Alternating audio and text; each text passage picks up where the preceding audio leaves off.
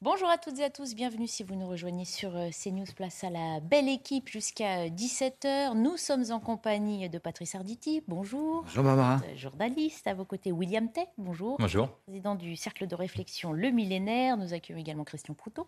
Bonjour Barbara. Fondateur du GIGN et Maître Basile Tissot, bonjour. bonjour. Avocat, euh, membre du cabinet de Comont spécialisé dans l'automobile. Vous restez avec nous une petite première partie de cette émission. Beaucoup de thèmes d'actualité à évoquer euh, ensemble. On fait d'abord un point sur les principaux titres de l'information de ce jour avec Isabelle Piboulot.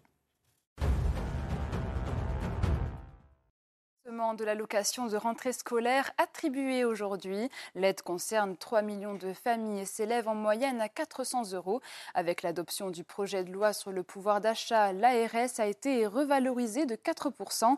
Cette année, l'aide sera donc versée en deux parties. Un premier montant sans revalorisation, puis en septembre, les 4% supplémentaires restants. À Rouen, l'église Saint-Patrice a été taguée dimanche matin. Deux murs de la façade ont été dégradés par des inscriptions en écriture inclusive, je cite tous, toutes PD et. On pouvait lire aussi un tag Antifa. Une plainte a été déposée. Une enquête est en cours pour retrouver le ou les responsables. Dans l'actualité internationale, explosion de munitions dans une base militaire russe dans le nord de la Crimée. Un incendie l'a provoqué vers 3 heures du matin. L'armée russe parle d'un acte de sabotage sans désigner de responsable.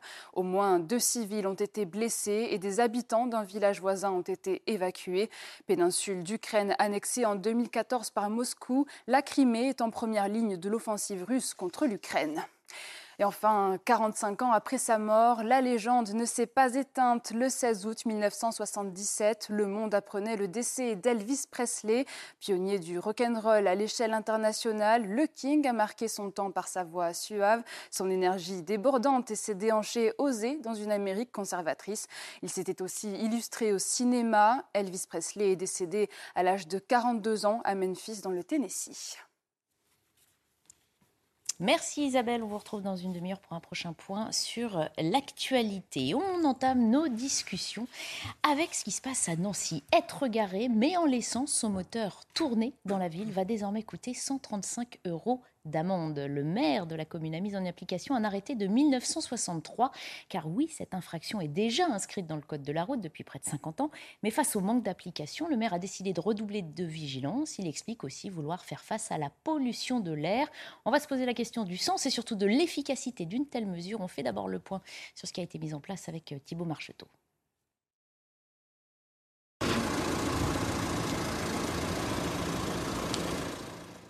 Cette habitude pourrait vous coûter cher. Mathieu Klein, le maire socialiste de Nancy, vient de signer un arrêté pour verbaliser les voitures qui tournent hors de la circulation. Couper son moteur en stationnement ou à l'arrêt en dehors de la circulation, c'est un geste de bon sens. Pourtant, cette mesure de santé publique et de sobriété énergétique n'est pas assez connue et pas assez respectée. C'est pourquoi j'ai signé aujourd'hui un arrêté. Des exceptions sont prévues pour cet arrêté, comme par exemple les véhicules de secours aux personnes les véhicules de service public en intervention, les camions frigorifiques transportant des denrées alimentaires, mais aussi le préchauffage des moteurs en cas de température négative. Une mesure écologique de bon sens Pas tout à fait, selon cette association d'automobilistes.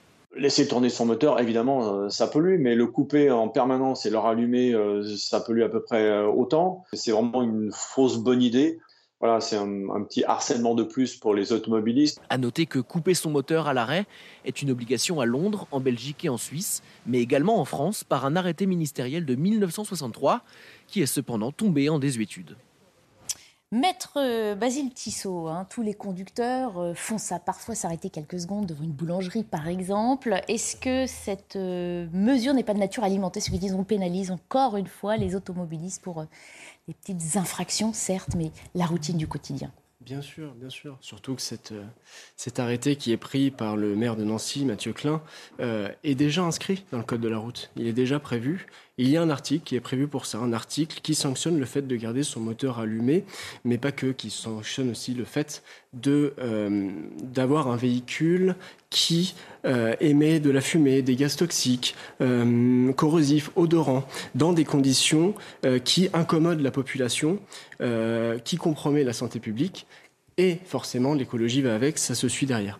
Cet article 318-1 du Code de la route sanctionne donc le fait de garder son moteur allumé à l'arrêt et il, est, il punit cet acte, euh, enfin cette, cette euh, punit voilà ce comportement d'une contravention de quatrième classe, c'est-à-dire 90, 90 euh, euros d'amende minorée, 135 euros d'amende normale, et quand même, faut, faut le savoir, jusqu'à 375 euros d'amende lorsqu'elle est majorée. cet article rappelle un vieil arrêté très ancien qui a été finalement un petit peu déterré par Mathieu Klein, qui rappelle cet arrêté du 12 novembre 1963 que les véhicules en stationnement doivent avoir leur moteur arrêté, sauf en cas de nécessité, notamment lors des mises en route à froid. Et c'est ce qui est rappelé par cet arrêté. Alors, Sauf que ça s'appliquait à une époque, euh, on va dire, lointaine, avec des véhicules qui n'étaient pas du tout ceux qui sont euh, qu'on a aujourd'hui. Tout à fait, tout à fait. Ça devrait faire une différence. Il y a la différence est faite, surtout que des, des, nouveaux des systèmes ont été mis en place, des systèmes start and stop qu'on connaît tous. Euh, des voilà, pas mal d'éléments ont été sont prévus en fait par les constructeurs pour déjà tenter de réduire cet impact écologique, de réduire cet impact écologique du fait de conserver son véhicule allumé à l'arrêt. C'est déjà prévu par les constructeurs, c'est prévu par les textes. Euh, et, euh, et, euh, et, cet arrêté finalement de Mathieu Klein, maire PS donc de, de Nancy, vient finalement rappeler et mettre à l'ordre tous ces joyeux automobilistes, et pas que d'ailleurs, on a aussi des motards, des scooteristes, tout le monde est concerné. Mhm. les rappeler à l'ordre en leur disant finalement de ne pas garder son véhicule allumé à l'arrêt, enfin plutôt lorsque le véhicule est stationné, ce qui est finalement relève du bon sens finalement. Voilà. Et je comprends ces sentiments de ce voilà. L'argument hein, euh, invoqué euh, par le maire notamment est celui de lutter contre la qualité de l'air. Euh, on le rappelle, on apprend parfois à l'auto-école que couper le moteur et redémarrer, ça consomme plus, ça pollue aussi peut-être plus. On n'est pas sûr de l'efficacité d'une telle mesure, Patrice Arditi. Bon, déjà, à l'auto-école, on apprend plein de choses, mais une fois qu'on a son permis, on se permet certaines privautés. mais pas tout de suite, pas les premières années. On ne peut pas, donner cet exemple. Il ne l'a pas fait, bien, bien, bien entendu. Euh, euh, vous avez prononcé le mot bon sens.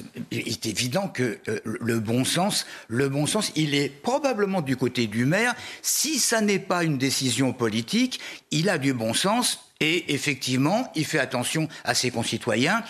Pourquoi pas? Le bon sens des automobilistes, c'est également de ne pas euh, se débrouiller pour avoir un, un, pot d'échappement qui envoie des vapeurs absolument considérables. Maintenant, il faut quand même pas exagérer. Il y en a marre, il y en a marre de ces interdictions perpétuelles. Mais qu'est-ce qu'on devient là? La Chine? Là, c'est pas possible. Euh, dans, pas longtemps, on va, on va nous demander euh, de ne pas dépasser l'équivalent d'un verre d'eau pour se, pour, pour, se laver les dents. Il, il faut arrêter quand même de nous prendre pour des enfants le crétin qui va rester deux heures avec son, avec, son contact allumé, euh, euh, euh, bien entendu, il doit être sanctionné, mais, mais, sanctionné, déjà, on va pas l'envoyer en prison, faut pas exagérer. Mais il y a un truc que je voudrais savoir, et ça, personne ne peut me le dire.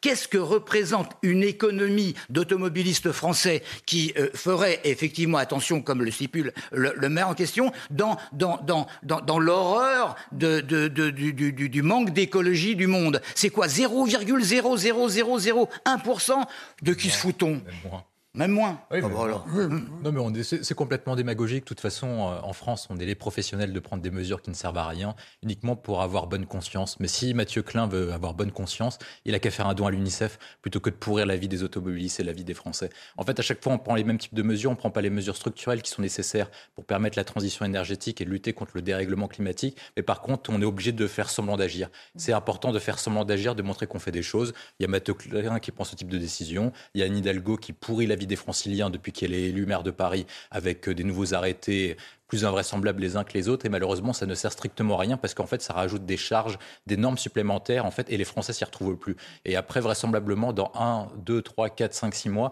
on aura une nouvelle révolte des Gilets jaunes parce que les mêmes personnes et les mêmes causes produisent les mêmes effets. Ensuite, après, on se posera la question comment, combien on doit dépenser pour calmer la cam des Gilets jaunes? 10, 15, 20 milliards supplémentaires. Et au final, ça aura apporté 300 euros dans les caisses de Nancy. Donc bravo Mathieu Klein d'avoir pourri la situation et d'avoir euh, fait preuve de démagogie une nouvelle fois. Alors certains euh, Nancéens hein, ont d'ailleurs confié que c'était plutôt un sport national à Paris et que ça se voyait très peu à Nancy ce genre de, comportement. On est allé poser la question aux conducteurs parisiens justement, que pensent-ils de la mise en place d'une telle amende? Écoutez leur euh, réaction.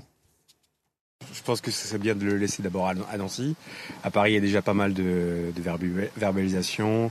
Euh, il y a déjà beaucoup de taxes, beaucoup d'amendes à payer pour euh, n'importe quoi, n'importe quand. étant donné de toute façon le prix du carburant, je pense que personne ne veut perdre du carburant en restant à l'arrêt. En plus, euh, mine de rien, ça pollue moins et ça nous coûte rien d'étendre notre moteur. Il y a beaucoup plus de, de gestes du quotidien qui polluent. Donc c'est pas l'automobiliste qu'on va blâmer du jour au lendemain. Christian Proutot, on l'entend finalement se renvoie la balle. Non, mais laissez laissons donc ça à Nancy et restez tranquille. Je pense que les gens ont toujours eu du bon sens. C'est du bon sens, on l'entend encore une fois. C'est un peu ce qui s'exprime à travers ces témoignages. Moi, la question que je me pose, c'est ça touche combien de personnes? Est-ce que tout d'un coup, à Nancy, tous les gens ont décidé de. Alors peut-être avec. Non, mais à l'échelle nationale, il faut reconnaître qu'il faudrait qui a une voiture ici, qui ne l'a jamais fait. Non, mais peut-être parce qu'avec la chaleur, les gens avaient la clim, mhm. et donc ça permettait de rester dans un, un cocon euh, frais. Je ne sais pas, mais comment le maire, ce maire, a-t-il pu se dire tout d'un coup, oh là là, on a trop de véhicules à Nancy qui s'arrêtent et, le moteur continue de tourner. Mhm. Parce que c'est ça au départ. Mhm. Quand vous mettez une règle en place, c'est parce qu'il y a un abus d'un geste qui peut être multiplié par 10, un désordre. Sauf si c'est une décision politique, comme euh, poser la question. Euh, c'est là, c'est là où on, peut être amené à se dire est-ce que derrière tout ça, il n'y a pas un peu de démagogie, euh, de, de conjoncture? Oui.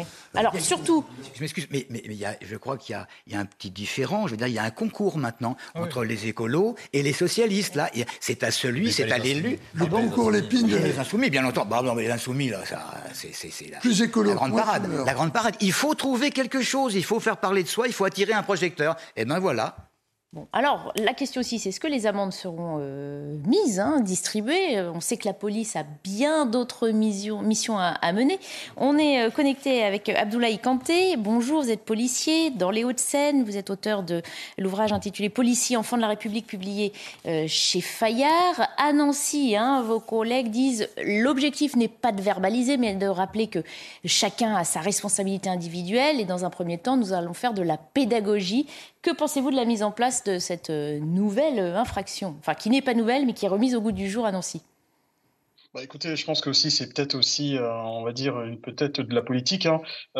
comme vous l'avez rappelé tout à l'heure, je pense que nos collègues ont bien, bien mieux à faire, on va dire, pour ne pas verbaliser des gens qui laissent leur voiture allumée. Mais je pense aussi, oui, que c'est une forme aussi de pédagogie à faire. Donc, avant de verbaliser, il faut faire aussi la pédagogie, la répression.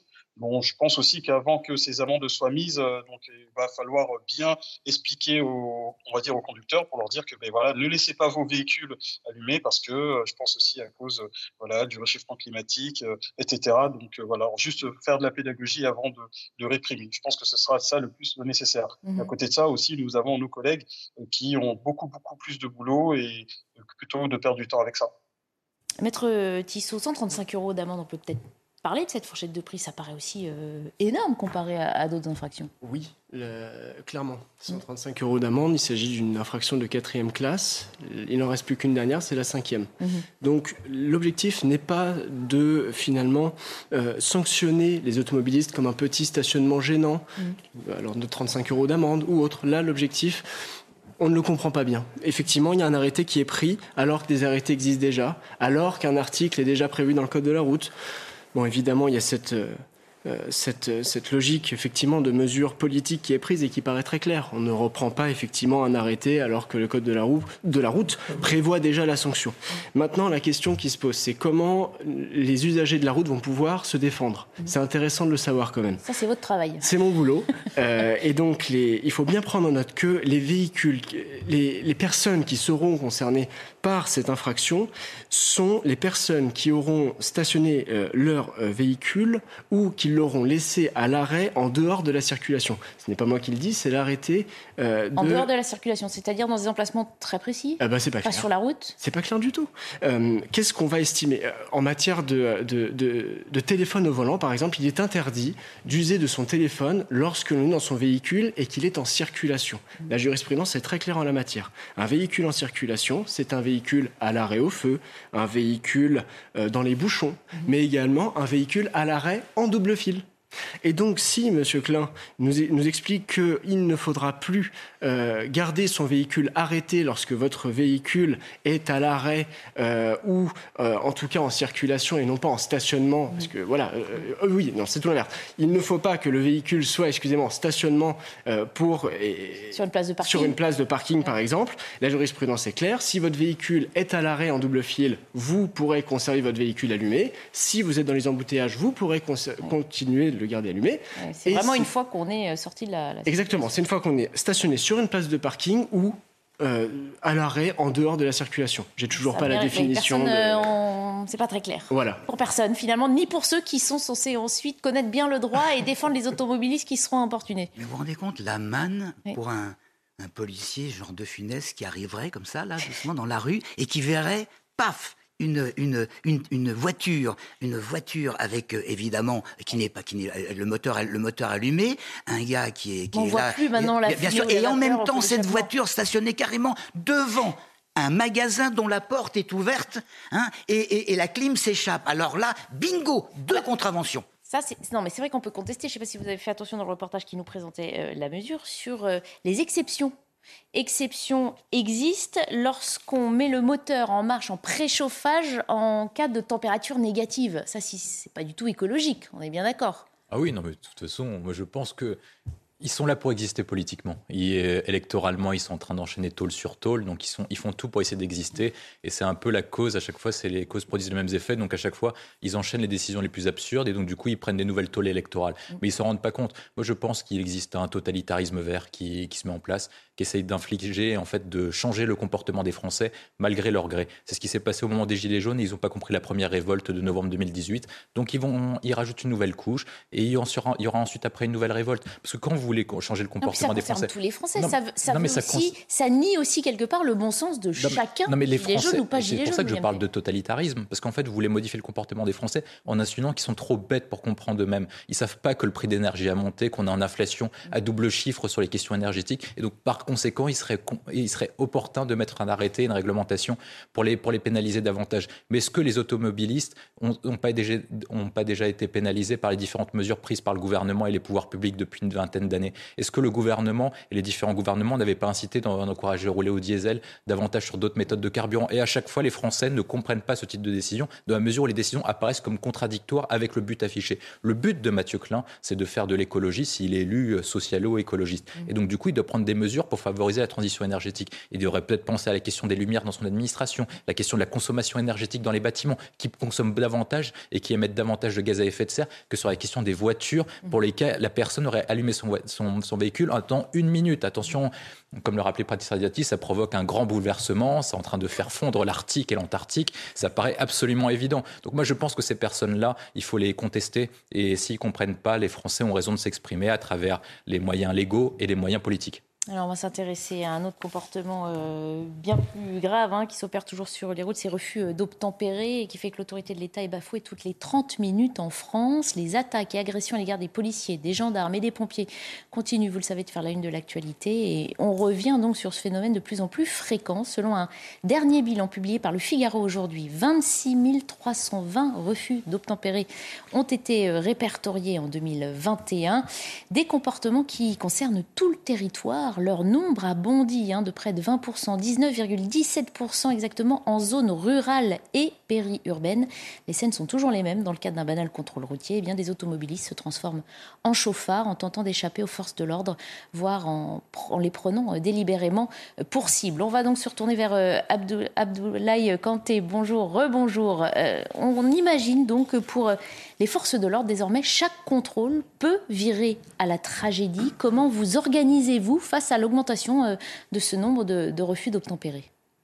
Bah, écoutez, on voit que ce fléau est vraiment en augmentation nette, hein, parce que nous faisons face forcément des fois à des personnes qui euh, sont démunies des fois de permis, qui sont multirécidivistes dans ce genre d'infraction. Et euh, effectivement, la prise en charge de, ces individus est des fois très difficile parce qu'ils peuvent mettre non seulement en danger les personnes euh, devant eux et nous aussi. Donc c'est vrai qu'on doit prendre toutes les précautions nécessaires pour faire une interpellation, on va dire, claire, euh, nette et sans, j'ai envie de dire, bavure. Quoi. Mmh on sait aussi, un certain de vos collègues nous le confient, que du coup, le comportement de l'agent de police est différent. Certains se mettent dans des endroits pour effectuer ce contrôle desquels ils peuvent euh, sortir rapidement, comme un fossé par exemple. Vous nous confirmez que vous faites. Oui, c'est-à-dire qu'en fait, c'est-à-dire qu'il faut aussi penser à l'environnement, parce que je vous rappelle que quand vous êtes face à un individu qui commet euh, ce refus d'obtempérer, donc il refuse, d'obtempérer un contrôle de police, donc il tente de s'échapper, donc il va essayer de prendre tous les risques. Hein. Donc on l'a vu récemment avec les, drames qui sont survenus il y a quelques semaines, donc notamment cette jeune fille euh, dans le Val d'Oise qui a été grièvement blessée, euh, ou euh, d'autres encore qui ont tenté d'échapper à un contrôle et qui eux-mêmes ont été blessés, et nous aussi, nos collègues aussi qui peuvent être blessés lors de la prise en charge.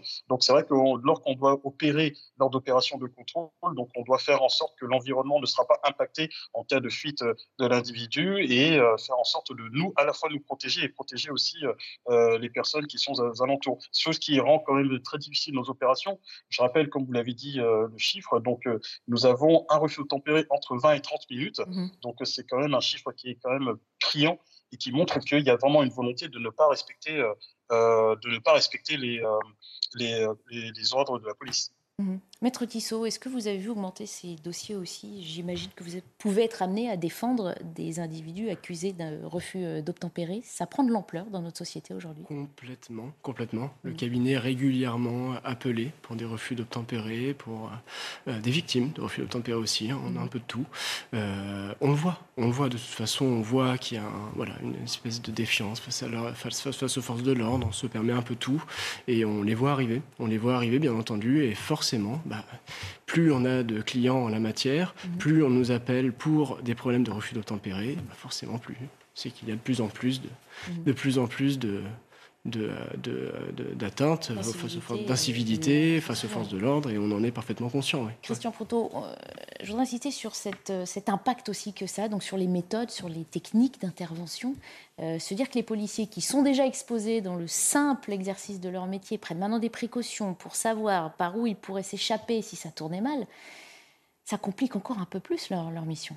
Oui, mais je ne pense pas que cette attitude tactique mhm. soit quelque chose de vraiment nouveau, parce qu'il est déjà expliqué au personnel que l'interpellation d'un véhicule, c'est n'est pas quelque chose d'anodin. Mhm.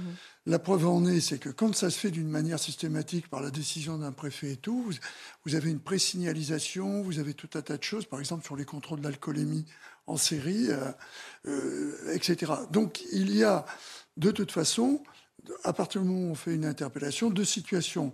Soit c'est au vol parce que la situation fait que vous relevez une infraction et qu'à ce moment-là, euh, vous considérez qu'il est important d'interpeller. Soit c'est parce que c'est délibéré, il y a des points de contrôle. L'attitude du premier cas, c'est-à-dire le, cas au vol, c'est celle qui pose le plus de problèmes. Parce que euh, Tout est imprévisible. Voilà, c'est imprévisible. L'endroit euh, s'y prête pas forcément, c'est simplement parce que vous constatez quelque chose.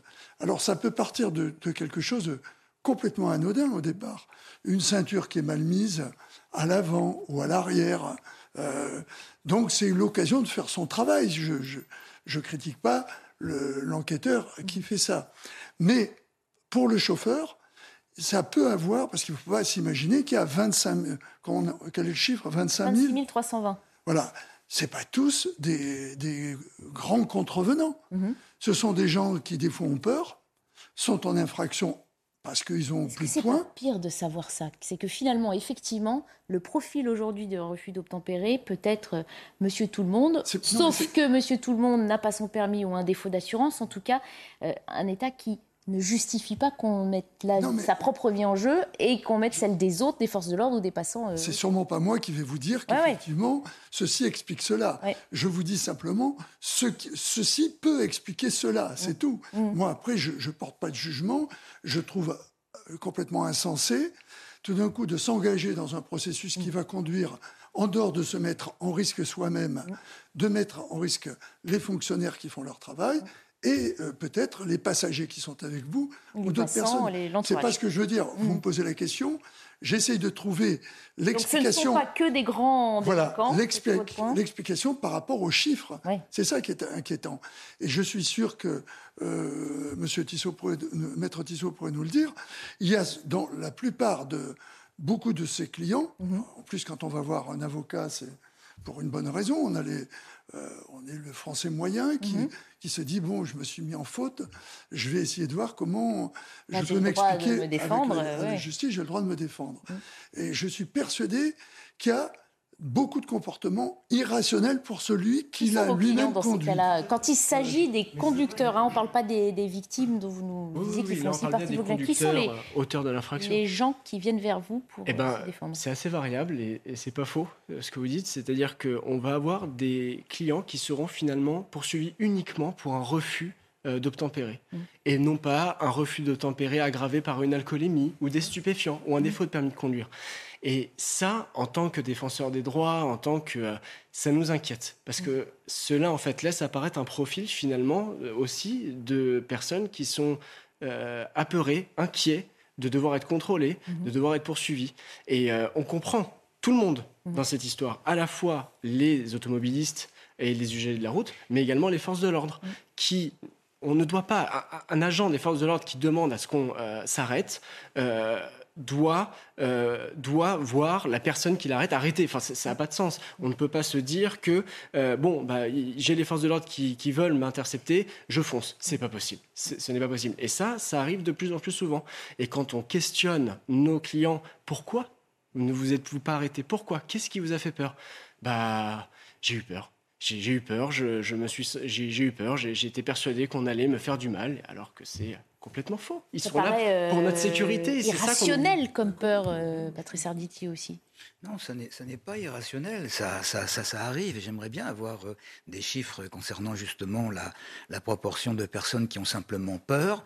Euh, parce que parce que ils ont fait quelque chose qui est répréhensible, et de, ceux qui n'ont pas de permis, ou qui n'ont pas d'assurance, qui, qui sont sous l'emprise de, de, de, stupéfiants. oui, mais tout ça, hein. ça relève quand même d'une chose c'est quelque chose qu'on a oublié et, ça revient et c'est en toile de fond d'une foule de sujets que nous pouvons avoir ici en studio. C'est cette notion de respect de la police, de, considération, si vous préférez, envers, envers la police, qui n'existe pratiquement plus. Et on le voit tous les jours. Bien entendu qu'un policier, lorsqu'il fait un signe comme ça pour qu'on s'arrête, on doit s'arrêter. Si on ne s'arrête pas, le policier est en droit de penser qu'il a quelqu'un qui a fait quelque chose de mal. Je veux dire, pour pas, pour pas dire autre chose. Et, cette notion de respect, considération, pardonnez-moi, mais on le voit également dans les histoires de rodéo, dans les attaques de, de pompiers. Là, il y a aussi un uniforme. Bon, eh bien, c'est quelque chose qu'on devrait réapprendre à l'école. Mm. Souvenez-vous, souvenez-vous, euh, euh, en cours de récréation, il y, a, quelques années, quand on essayait de se battre avec un, camarade, immédiatement les surveillants arrivaient et, nous séparaient. Plus maintenant. Quelques années, t'exagères. bon. Tu nous fais du bien. Bon. C'était il, y a longtemps. Mais j'essayais de nous rajeunir, Christian, c'est pour ça. bon, on va continuer d'évoquer hein, ces thèmes d'actualité, refus d'obtempérer, puis on, évoquera aussi cette RIX hein, euh, qui a conduit à la mort d'une personne. C'était à Colmar. On voit tout ça euh, après une coupure pub. Abdoulaye Kanté reste euh, connecté avec nous. Il fait partie de notre plateau à distance. À tout de suite. Avant de reprendre nos débats, on va faire un point sur l'actualité. On retrouve Isabelle Piboulot. Une amende de 135 euros, c'est ce que vous risquez à Nancy si vous laissez tourner le moteur de votre voiture à l'arrêt. Le maire socialiste de la ville a pris cet arrêté pour limiter la pollution, avec quelques exceptions pour les véhicules de secours, des services publics en intervention, les camions frigorifiques et le préchauffage des moteurs en cas de température négative. Inondation aux États-Unis, le gouverneur de Virginie occidentale a déclaré l'état d'urgence dans deux comtés du Sud, à Fayette et Kanawha. Crues ont endommagé une centaine de maisons, mais aussi des ponts et des routes. Les systèmes de distribution d'eau potable ont été touchés et plus de 2000 personnes ont été privées d'électricité.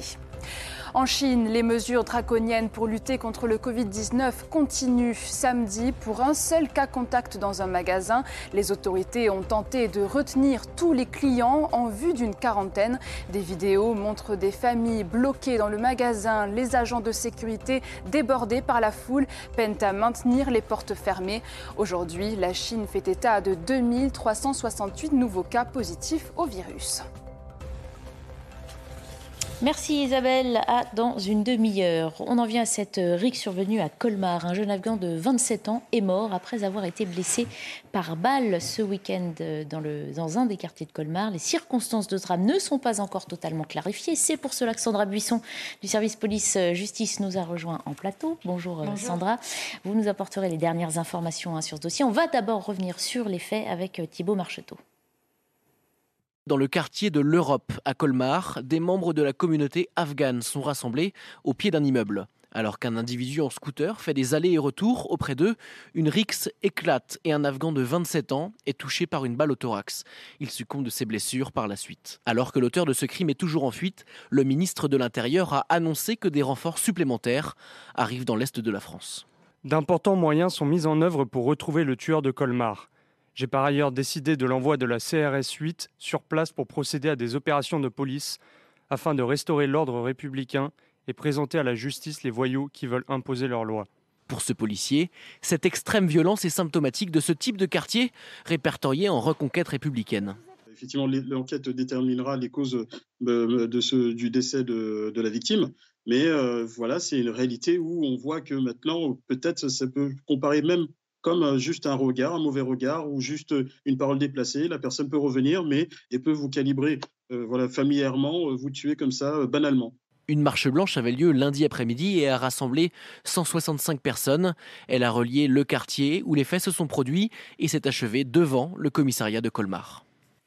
Alors, dans cette affaire, il y a euh, deux récits contradictoires, deux thèses. Hein. On ne parle pas forcément d'un rodéo hein, à l'origine euh, de ce qui avait été avancé au départ. Sandra Buisson, euh, quelles informations avez-vous pour essayer de mieux comprendre ce qui s'est passé?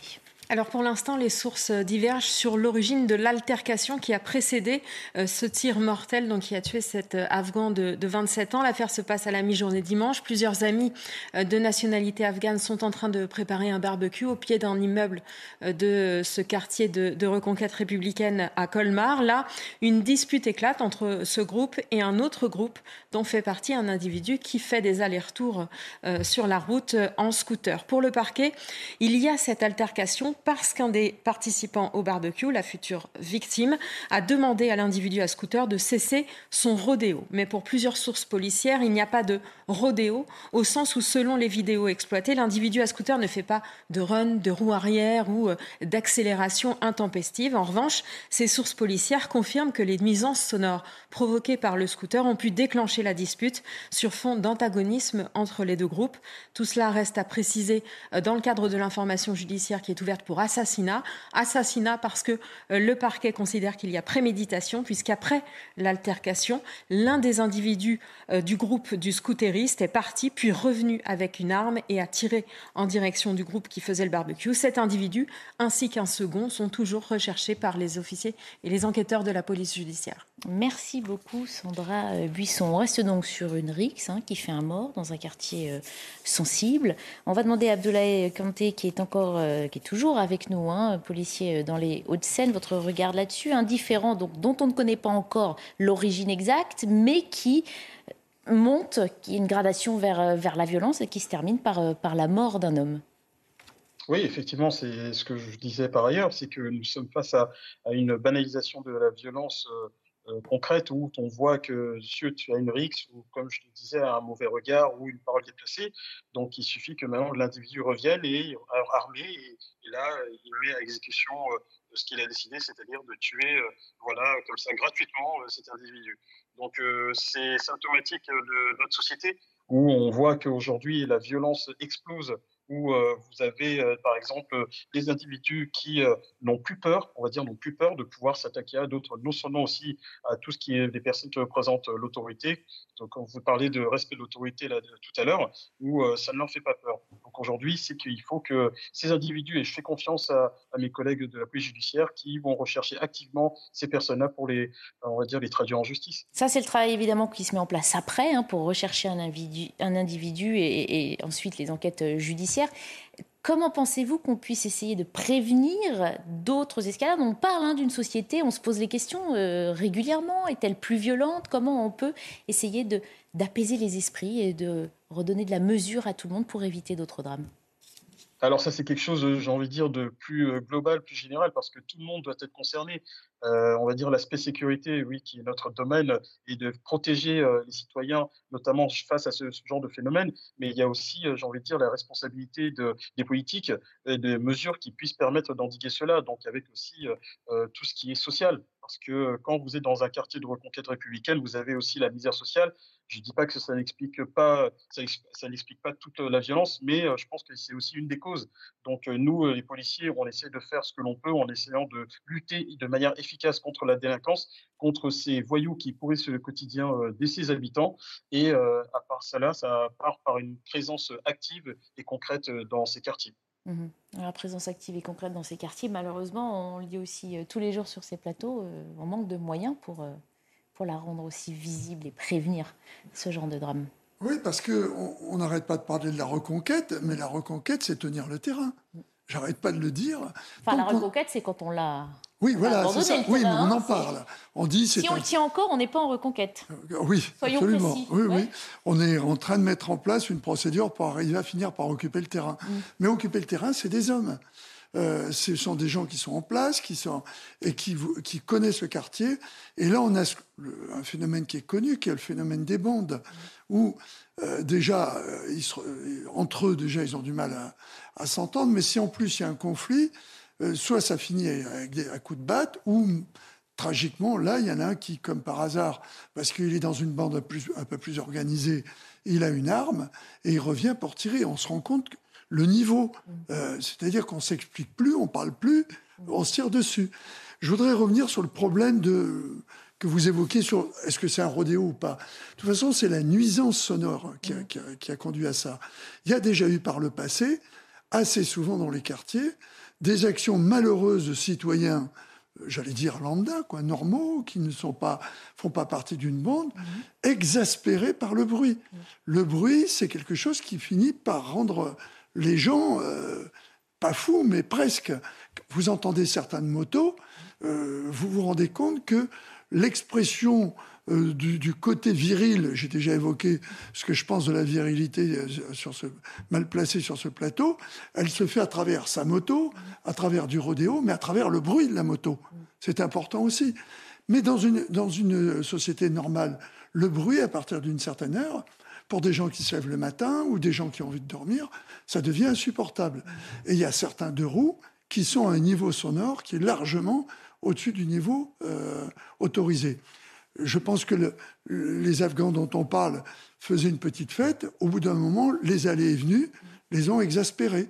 Et c'était pas au point, eux, d'être agressifs, mais au point de dire à l'autre ce qui semble tout à fait logique il faudrait peut-être arrêter de faire du bruit et de nous casser les pieds. Voilà.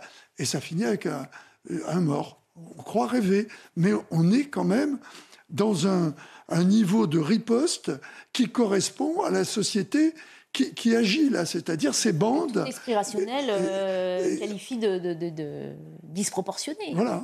Si aujourd'hui il faut euh, régler ses comptes avec des armes, c'est la, la fin de, de la société tout court. Je pense, je suis sûr qu'on va les trouver, parce que ce qui m'inquiète, c'est de me dire que cette bande, il y en a au moins un qui a une arme. Voilà, déjà. Minimum. Mm. Bah, Après, il faudra l'enquête aussi pour déterminer le, vrai, l'origine hein, du différent. Si derrière il y a euh, du trafic ou autre chose, effectivement, la présence des armes euh, s'inscrira euh, logiquement dans ce contexte-là. William Tay. En fait, la, loi de la République a laissé la place à la loi des gangs et en fait la loi du plus fort. Et donc, du coup, les différents cas, parce qu'on parle souvent des, des bandes qui contestent la. Dans ces quartiers-là. Dans ces hein. quartiers. Dans ces Oui, mais le problème, c'est que ça, ça s'agrandit de plus en plus, malheureusement. Et en fait, on a souvent parlé des, des bandes qui luttaient contre les forces de l'ordre, mais il faut rappeler aussi que c'est une question de contrôle du territoire. Et donc, du coup, les bandes se règlent le propre cas entre elles. Et là où c'est dramatique, c'est qu'en fait, on, dans une démocratie libérale, normalement, on résout des, des différends par le dialogue. Et si par cas il y a un contentieux, normalement par la justice, ou éventuellement en faisant appel à la police. Et maintenant, ces bandes-là ne font même plus appel à la police. De toute façon, ils ne les respectent pas donc, du coup, ils se battent entre elles éventuellement. Mais à l'époque où vous vous battiez éventuellement, soit par euh, joute verbale, soit éventuellement à main nue, maintenant, vous faites nécessairement appel à soit l'arme blanche, soit à un fusil d'assaut ou, à un pistolet. C'est là où on parle de polarité et de radicalité. Polarité dans la mesure où on n'arrive pas à régler un différent, on n'arrive pas à se mettre d'accord entre deux parties, et radicalité parce que les actes deviennent de plus en plus forts. On peut espérer une question de reconquête, mais surtout, il faut mettre le paquet sur les, sur les deux piliers qui sont nécessaires, sur la question de la police et la justice. Et surtout, il faut qu'ils aillent enfin dans le même sens, parce que maintenant, ça fait depuis 2012 qu'on a un ministère de la justice, un ministère régalien de l'intérieur qui ne vont pas dans le même sens. On met tout le pareil. On a un ministère de l'intérieur dit à droite, dit sécuritaire, un ministre de la justice qui est plutôt en faveur et qui se réclame même ministre des détenus pour certains d'entre eux. Et donc là, c'est un point qui est essentiel. Ensuite, après, une fois qu'on a opéré cette reconquête, il faudra opérer la reconstruction, la destruction, puis la reconstruction à travers les différents volets. Mais d'abord, il faudra reconquérir. on va euh, repartir vers Abdoulaye Kanté qui, euh, qui, voulait réagir à ce qui s'est dit euh, jusqu'ici sur le plateau. On vous écoute. Les rodéos et dans, surtout dans les quartiers euh, notamment, c'est évidemment, il y a un problème de nuisance, hein, parce que ce sont des personnes qui habitent dans ces quartiers qui euh, nous sollicitent, hein, qui font 17 euh, pour nous appeler, pour dire que voilà, nous sommes accommodés par ces, comment dire, ces motos, ceux qui font des bowling, etc.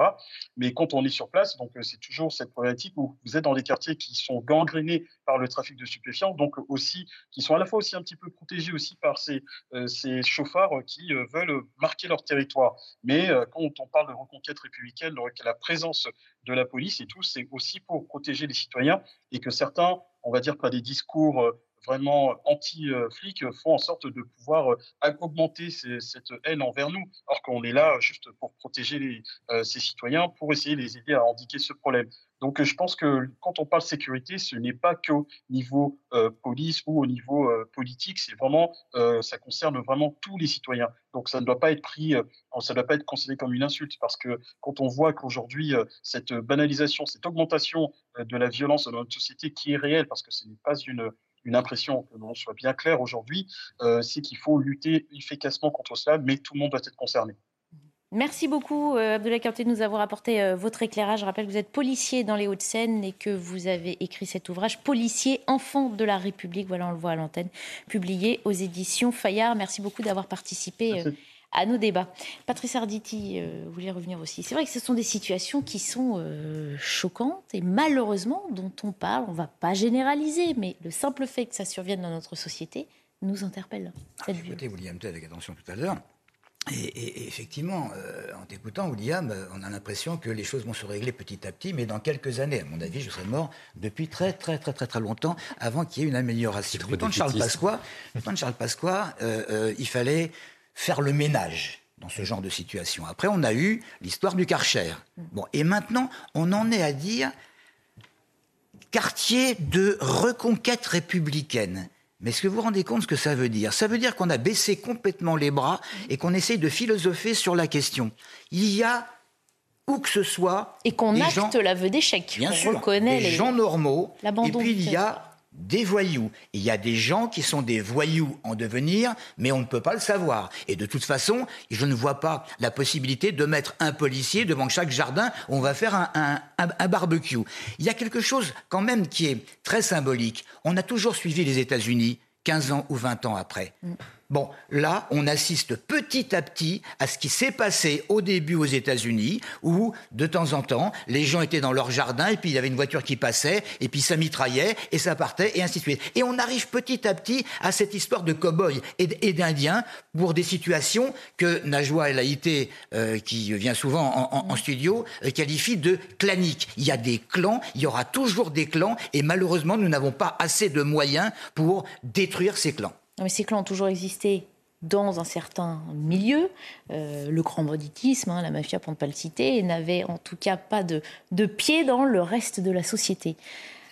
Est-ce que ça a changé? Est-ce qu'on est qu'on en est à gangréner euh, l'entièreté de la société On voit bien qu'on met du scotch sur, sur, des jambes de bois. Je veux dire, il n'y a pas la possibilité. On a une législation sur le port d'armes, vous parlez des États-Unis, qui est différente des États-Unis, qui ça n'empêche pas de, ça n'empêche pas de trouver une arme.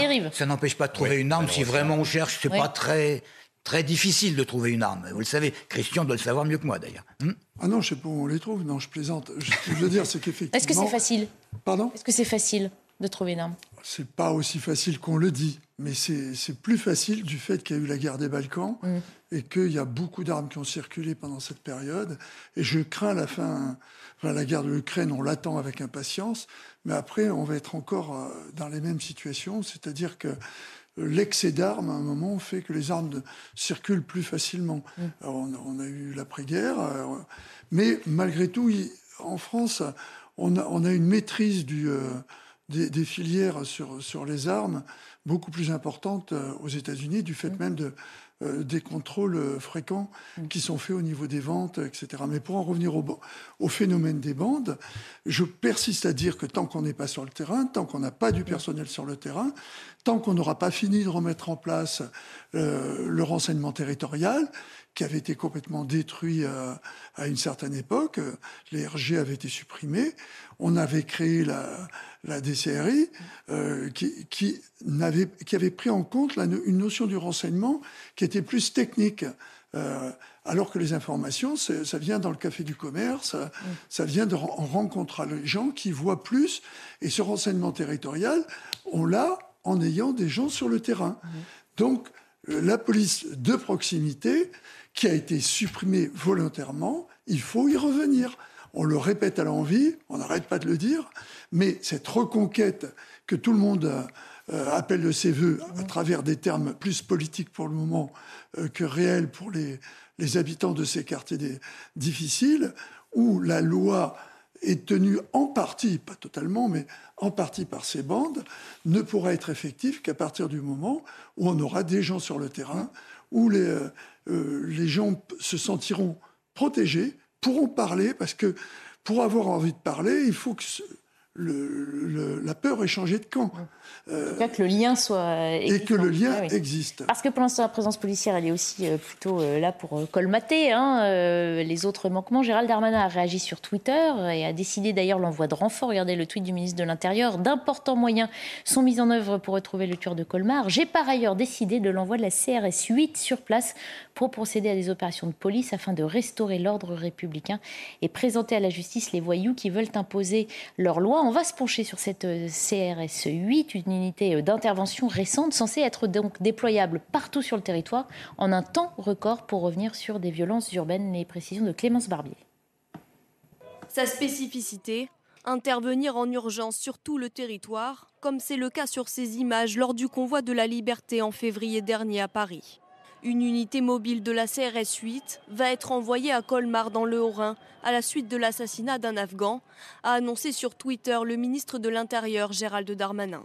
J'ai par ailleurs décidé de l'envoi de la CRS 8 sur place pour procéder à des opérations de police afin de restaurer l'ordre républicain et présenter à la justice les voyous qui veulent imposer leur loi.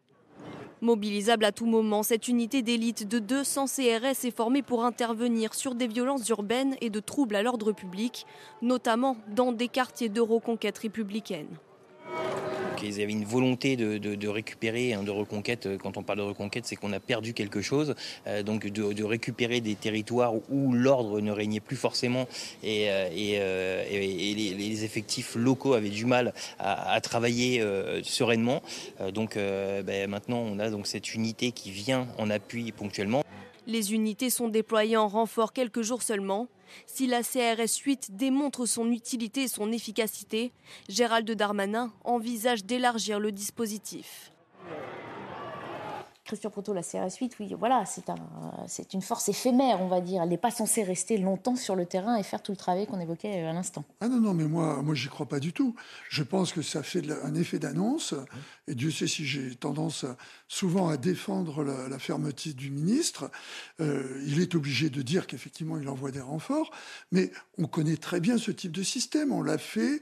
Euh, c'est l'envolée de moineaux. Ils vont arriver, il va rien avoir. On va peut-être tomber sur une cage de shit euh, ou, ce que vous voulez, sur deux, trois motos ou voitures volées en fouillant les caves.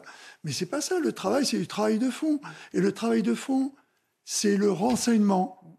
Et quand vous apprenez que la Cour de cassation, à juste titre au départ, a validé une donnée sur les informations de connexion euh, que, nous impose la Cour européenne, c'est-à-dire sur, sur la, toute la téléphonie mobile, qui est un élément très important en matière de renseignement pour localiser les gens, pas pour, pas pour les écouter, pour les localiser. Euh, si on ne veut pas mettre en place les moyens, en particulier de contrôle à travers les, les réseaux, euh, je ne vais pas donner de nom, pour, sur les messageries, pour tout ce qu'on appelle les, les, groupes, et qu'on puisse sortir ces groupes parce que ces groupes, c'est tous ceux qui se connaissent. L'information. Voilà, et c'est l'information. Si on ne met pas en place une mesure spécifique qui permettra aux enquêteurs et à la justice de pouvoir, sans avoir des procédures monstrueuses à développer, pour pouvoir surveiller ces groupes, qui, on, les connaît, hein, mmh. et obliger les, euh, les opérateurs à nous dire dès qu'un groupe se forme et que ce groupe a une majorité de voyous dedans, avoir la possibilité de les observer, on n'aura pas de renseignements. Ah, vous non plus n'y croyez pas parce que c'est indiqué au déploiement de cette. Christian a complètement raison. Je veux dire, c'est comme si euh, là il y a eu. Euh, c'est une goutte d'eau euh, dans la mer. Il y a eu un commerce de luxe qui a été ah oui, tout à l'heure. C'est comme si, c'est comme si on, envoyait le, GIGN ou, le RAID pour, ce genre de choses. c'est ridicule. Ils vont, ils vont, ils vont effectivement trouver quelque chose. Il y aura également un effet d'annonce pour dire bah ils sont pas venus pour rien. Et puis ensuite ils vont partir. Et puis les gens, les, les, les gens. Est-ce que c'est pas une petite étape, certes, mais au moins pour réaffirmer cette autorité de l'État et ne pas ne rien faire serait encore plus euh, non mais Barbara, euh, On, est tout à fait d'accord à condition qu'effectivement il y ait eu des désordres complets et tout. Mais ça, ça passe il pas par coup de com, ça passe par. Euh, il, s'agit d'une agression, mais il y a des types qui occupent le terrain. Hum. Il y a au moins la bande qui est là et tout. Alors on serait dans une situation où il faut, on sait où se trouve la bande, il faut faire un coup de force, il faut encadrer et tout. Mhm. Je veux bien. Mais quand la CRS sera partie, euh, si on n'a pas fait d'enquête, si on n'a pas relevé des informations, mhm. et c'est pas c'est pas cette CRS qui va le faire. Ce sont les enquêteurs qui sont sur le terrain. Oui, c'est pour ça que. Mais la, la, brigade CRS 8 a une utilité, mais il fallait peut-être mieux l'envoyer à Sevran où les policiers font face au guet-apens plutôt qu'à Colmar, parce que comme l'a dit Christian, les types vont partir une fois que la, compagnie va arriver, c'est compliqué. Moi je pense qu'il faut mettre en place un nouveau cadre, et il faut réfléchir à mettre en place des états d'urgence localisés, en fait pour permettre aux moyens policiers et administratifs de pouvoir mener des, enquêtes plus approfondies et des perquisitions administratives. Notamment, je vais prendre un exemple précis. Lorsque vous aviez eu les attentats du 13 novembre 2015, le week-end d'après, François Hollande avait décrété l'état d'urgence et on avait pu saisir 5000 armes et expulser des tas d'imams et des prédicateurs. Et donc, du coup, ce type d'état d'urgence permet en fait aux policiers d'aller au-delà du droit commun pour pouvoir résoudre la situation. Évidemment, on ne va pas appliquer l'état d'urgence au niveau national pour un cas à Colmar ou un cas à Sevran. Par contre, si on met en place un cadre d'état d'urgence localisé, les policiers pourront intervenir, saisir les armes en amont, parce qu'en fait, ce que dit Christian a tout à fait raison, c'est qu'en fait, on n'a pas le cadre législatif pour agir. Chaque fois que les policiers veulent mener une enquête, ils sont bloqués par les juges, par les différentes plateformes euh, numériques pour pouvoir agir avec un cadre d'état d'urgence localisé. On pourrait agir concrètement. La difficulté, il y a la seule question qui se pose, à Sevran ou à Colmar, c'est est-ce que le ministre et est-ce que le gouvernement est prêt à faire face en cas d'émeute urbaine type de 2005 ah, On sait que c'est le, gros point noir de... Oui, mais je pense qu'il y a une différence par rapport à 2005, c'est que 2005, on avait demandé à Nicolas Sarkozy et à Jacques Chirac, notamment qui avait cédé, d'arrêter en fait. Alors que là, je pense que les Français attendent le changement, ils ne le redoutent pas. On va continuer de parler de ces problématiques euh, dans un instant. On évoquera euh, ce fait divers dont nous parlions euh, hier, la décapitation d'un homme dans une métropole lyonnaise. On s'interrogera surtout sur les suites de l'enquête et du parcours judiciaire du suspect qui a été arrêté. Il est bientôt 15h, il est donc temps de s'arrêter pour faire un point sur les principaux titres de l'actualité. C'est Isabelle Piboulot qui nous les donne.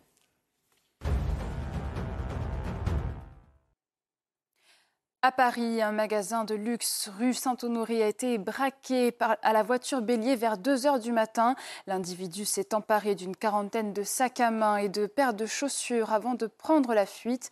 Le butin, en cours d'évaluation, aurait été retrouvé intégralement. L'homme de 24 ans, alcoolisé lors de son interpellation, a été placé en garde à vue. Une enquête a été ouverte, notamment du chef de vol aggravé et refus d'obtempérer. Toujours à Paris, la fresque murale d'Ahmed Merabé à nouveau dégradée par des tags. Elle se situe dans le 11e arrondissement de la capitale, boulevard Richard Lenoir. L'artiste venait de refaire son œuvre en hommage aux policiers assassinés par les frères Kouachi le 7 janvier 2015 lors de l'attaque de Charlie Hebdo. L'attaque L'Espagne, toujours en proie aux flammes, une puissante incendie à Valdebo, dans la région de Valence, est toujours hors de contrôle. Les vents changeants rendent la situation imprévisible pour les pompiers. 1500 personnes ont été évacuées par précaution. Le feu s'est déclaré samedi soir à cause d'un éclair. Depuis, 9500 hectares ont été ravagés. Enfin, il aura fallu attendre presque 50 ans. L'Académie des Oscars présente ses excuses à Sachin Little Feather.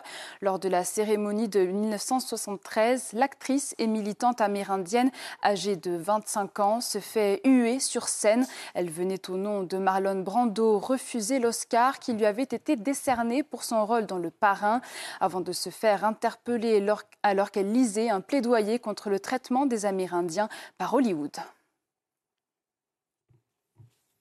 Prochain point sur euh, l'information dans une demi-heure. On va revenir à présent sur euh, ce fait divers sordide que nous évoquions euh, hier, la décapitation d'un homme de 60 ans par son propre fils, fait survenu dimanche à Saint-Priest près de Lyon. Le suspect a été interpellé alors qu'il déambulait dans la rue tenant la tête de son père à la main. Il a reconnu les faits.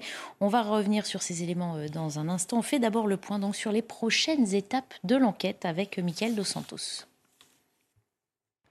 Après l'horreur, place à l'instruction. Désormais, un juge va mener une enquête de plusieurs mois sur la décapitation de ce sexagénaire. Le fils de la victime, un Marocain de 25 ans, a déjà reconnu les faits. Si les charges sont suffisantes, il pourrait être déféré devant la cour d'assises. L'auteur euh, encourt une peine de réclusion criminelle à perpétuité, avec une période de sûreté minimum de 18 ans qui peut aller jusqu'à 22 ans. Lors de son placement en garde à vue, les médecins ont constaté des troubles psychiatriques. Si ces problèmes mentaux se confirment, l'auteur de ce parricide pourrait ne jamais purger sa peine. Est-ce qu'il est responsable pénalement de ses actes, entièrement responsable, ou est-ce que sa responsabilité est atténuée, voire abolie? Ça, ce sont les psychiatres qui le diront, et le juge qui en tirera les conséquences. Considéré comme injuste par de nombreuses familles de victimes, un internement psychiatrique reste pourtant une mesure très restrictive. La personne va faire euh, l'objet de mesures de sûreté, je le répète, qui peuvent durer des dizaines d'années. Euh, avec euh, une contrainte, hein, une absence de liberté. C'est un principe universel de droit pénal. C'est qu'on ne juge pas les fous. En cas de condamnation, le suspect de nationalité marocaine sera incarcéré en France.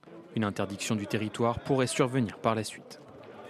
Voilà, le suspect est donc en détention provisoire. Il va être examiné par des psychiatres pour déterminer s'il est concevable de le maintenir en détention ou s'il doit intégrer une unité hospitalière spécialisée, une sorte de prison euh, avec euh, soin. Vous évoquiez déjà hier sur ce plateau, euh, Christian, cet aspect, aspect, psychologique et psychiatrique dont vous disiez que c'était le parent pauvre de notre société. On a un nouveau cas qui montre qu'on ne peut pas faire face à tous les risques et que malheureusement après, les enquêtes sont aussi très compliquées une fois qu'il s'agit d'établir la responsabilité ou l'irresponsabilité des individus suspectés. Tout à fait. Alors la perte de discernement, il faut bien se dire qu'à partir du moment où vous avez en plus par rapport à des gens qui sont fragiles, qui du fait qu'ils ont un problème psychiatrique profond, non seulement sont drogués, j'allais dire, parce qu'il faut les soigner, ils ont des médicaments, et ils trouvent une certaine, euh, un certain apaisement également dans l'emploi d'autres de, drogues à ce moment-là, plus comme médicaments. Mais alors, c'est un cocktail détonnant. Vous avez des gens qui ont, normalement devraient avoir un traitement, qui le suivent, mais même s'ils le suivent, ils sont amenés à abuser de ce traitement et euh, avec un traitement qui peut amener à des effets contraires de ce que l'on voudrait, mais qui également peuvent, pour euh, sortir de, cette paranoïaque euh, que peut créer leur situation, être conduits à utiliser ou de l'alcool. Ou, ou, de, la drogue, ou les deux, dont on sait que c'est un cocktail détonnant, avec bien évidemment les conséquences que l'on peut connaître dans la mesure où la violence qui peut s'exprimer, cette violence, elle peut aller jusqu'à l'horreur. On, le voit à travers cet exemple. Donc c'est le parent pauvre en, France. Et je ne sais pas, j'ai pas le chiffre parce qu'il varie selon euh, ceux qui le donnent, donc je ne vais pas donner de chiffre, mais une grosse proportion de notre population carcérale est plutôt une population qui devrait être soignée, mmh. Euh, qu'une population qui devrait être simplement enfermée. Elle, elle doit être enfermée par rapport à ses faits, mais si en plus elle doit être soignée, elle ne l'est pas. parce que la prison aujourd'hui n'a plus les moyens d'assurer ce rôle qui était aussi de, a pas que la prison. de soins et de réinsertion, et enfin de préparation à une sortie. Euh, des individus. Bah oui, mais concernant les gens qui ressortissent directement à la psychiatrie, mhm. euh, Georges Fenech le rappelait, ils passent pas par la prison, ils passent normalement par un traitement. Mhm. Euh, etc. Alors, euh, ce traitement, si on n'a pas les institutions protégées, parce que c'est comme des prisons, mais dans lesquelles les gens sont soignés. Euh, si on n'en a pas assez, eh bien, on les met en prison, mhm. euh, avec la, problématique euh, qu'il y a derrière. Mais d'une manière générale, la psychiatrie est un vrai problème en, France. Mhm. On a parlé du problème de, nos prisons, on parle du problème de la justice, on parle du problème des hôpitaux, mhm. mais la psychiatrie est sûrement dans l'ensemble des problèmes de nos institutions, et sûrement, selon moi, le parent le plus pauvre. Euh, de, toutes nos institutions. Alors, euh, éclairage justement d'un psychiatre dans cette affaire avant que je me tourne vers vous, messieurs. À partir du moment où un acte homicide a un sens, cela veut dire que le sujet non pas est indemne de troubles mentaux, mais qu'il est accessible à la sanction mentale, pardon, à la sanction pénale. En d'autres termes, à partir du moment où un geste a un sens, que le sujet a réalisé, même dans son délire, la sanction pénale a un sens. Alors que si c'est effectivement un accident totalement du hasard, évidemment, il n'y a pas lieu de le poursuivre. Voilà, hein, la question de l'altération euh, du jugement qui détermine hein, la responsabilité et l'irresponsabilité, ça s'est vu aussi dans d'autres cas. Euh, et c'est parfois très dur à accepter pour les victimes, les familles de victimes, quand cet argument est avancé pour euh, dédouaner en quelque sorte le, le suspect. On peut comprendre les familles de victimes parce que quand quand une personne commet un acte comme ça ou des actes similaires, on peut tous considérer qu'ils sont un peu, un peu fous ou un peu dingos. Donc la question qui se pose, et c'est le psychiatre qui doit répondre, si par cas sa responsabilité, son jugement était altéré ou non. je pense que quoi qu'il arrive, de toute façon, il faut sortir ces personnes de la société, qu'elles soient responsables ou pas, dans la mesure où elles sont nuisibles. il faut rappeler que c'est un des principes de notre justice, et vraiment la doctrine qu'on doit prendre en matière de politique pénale, c'est que la prison, contrairement à ce qui a été dit euh, ces dernières années, ce n'est pas une question de réinsertion. En fait, on veut faire avec la prison ce qu'on fait avec l'école. On lui donne tellement de missions qu'au final, elle oublie même sa fonction originelle. donc la prison, c'est fait pour écarter les personnes de la société parce qu'on considère qu'elles sont nuisibles ou qu'elles peuvent causer du tort à la société le temps de réparer leurs fautes. Donc que ce soit qu'ils soient malades ou pas, que ce soit considéré comme avec un jugement altéré ou pas, il faut le pouvoir sortir des sociétés. Donc s'il est par cas, il est reconnu comme un jugement altéré. Vous vous accusez de condamner ces personnes à, a priori. oui, mais de toute façon, on n'a pas le choix parce qu'on arrive dans une telle situation, dans une telle société, qu'il faut revenir aux fondamentaux et aux bases. C'est un peu surtout, je fais la même comparaison à l'école, on a oublié, on a tellement voulu tout faire qu'il faut revenir aux fondamentaux, aux bases la prison, ou quand quelqu'un commet un acte comme ça, la personne est nuisible pour elle-même, mais également nuisible pour toute la société. Est-ce qu'on peut laisser une telle personne en liberté? Non. Après, ensuite, après, c'est à la psychiatrie de dire dans quel, endroit on le met, soit dans une prison, soit dans un centre de soins psychiatriques, effectivement. Mais il faut, dans tous les cas, même dans un centre de, soins psychiatriques, tant que la personne n'est pas en état, n'est pas, pas en capacité de réparer sa faute ou n'est pas réinsérable dans la société, il faut la conserver dans cet endroit. Mmh Patrice Arditi, ce sont des questions extrêmement délicates hein, de, jugement, de, comportement et d'esprit. Ce qui me gêne avant tout, on l'a entendu dans le reportage tout à l'heure, c'est euh, mon confrère qui disait que ça va être une enquête de plusieurs mois. L'enquête de plusieurs mois, vous vous rendez compte que ça signifie Ça veut dire qu'il va y avoir des, expertises psychiatriques et puis il va y avoir des contre-expertises psychiatriques. Mmh. On a tous assisté à ce genre de choses, notamment dans des procès, avant des procès ou après des procès, où il y a tout et son contraire. Donc il y a des gens qui vont dire il, a, il avait son discernement et il y, en a, et ses confrères qui vont dire il n'avait pas son discernement ou il y a eu un manque de discernement. Alors là, on n'y comprend absolument plus rien. Ce que veulent les victimes, c'est que la personne soit quand même les familles de victimes, c'est que c'est que c'est que l'individu en question soit retiré de la circulation d'une manière ou d'une autre, alors qu'il soit enfermé euh, euh, dans, un établissement psychiatrique. Attention, euh, c'est pas c'est pas c'est pas le club Med, hein, euh, c'est vraiment c'est vraiment drastique. Ou qu'il soit dans une prison, ce qui ne réglera absolument pas du tout son, problème de, santé mentale. Je, veux dire, le, résultat il est le même. Il sera évidemment puisque la, peine de mort n'existe plus, il sera mis de côté. Maintenant, il faut savoir exactement quelle est la différence entre un, schizophrène, quelqu'un qui a un excès de, de très mince, euh, euh, quelqu'un qui simplement a regardé la télé, euh, a vu des images de, pas de la télé, les, réseaux sociaux, a vu des images de décapitation et s'est dit tiens, tiens ça, pourrait être pas mal. Le, type qui ne sait absolument pas quoi faire de sa vie et puis qui va essayer d'imiter quelqu'un, il y a un problème là qu'on n'aborde pas, c'est le problème de fait de société. Les gens décapités, ça devient, ça devient un fait de société. Avant, on n'avait pas de décapitation et, et la décapitation ça a quand même un, côté symbolique qui, je m'excuse, euh, euh, vient de, de, certains pays euh, qui, qui franchement, ont pour culture de, de, de, faire ce genre de choses, et ça n'est pas notre culture à nous. Et, et, je crois qu'il faudrait également s'en soucier. Ça l'est plus. Ça l'est plus. On a décapité jusqu'en 80. Oui, oui. c'est autre chose. C'est pas non, mais c'était une sanction. De mort là que faisait allusion Patrick. Non, non, non, mais je pense que c'est pas que culturel. Lui, lui Là, il décapite, il décapite son père en plus. Euh, mais, mais dans, le, dans le Vaucluse, il y a quelques années, il y a un petit-fils qui a décapité son grand-père aussi. Et puis je me souviens bien, si je me souviens bien, il y a un chasseur qui a été décapité aussi. Il, y a, plein de cas, mais, mais il se multiplie ces cas. C'est quand même curieux. Non, mais ça prouve qu'il y a un problème de psychiatrie euh, à un moment ou à un autre. Mhm. Et je, je regarde souvent euh, certaines affaires justement par rapport à la psychiatrie.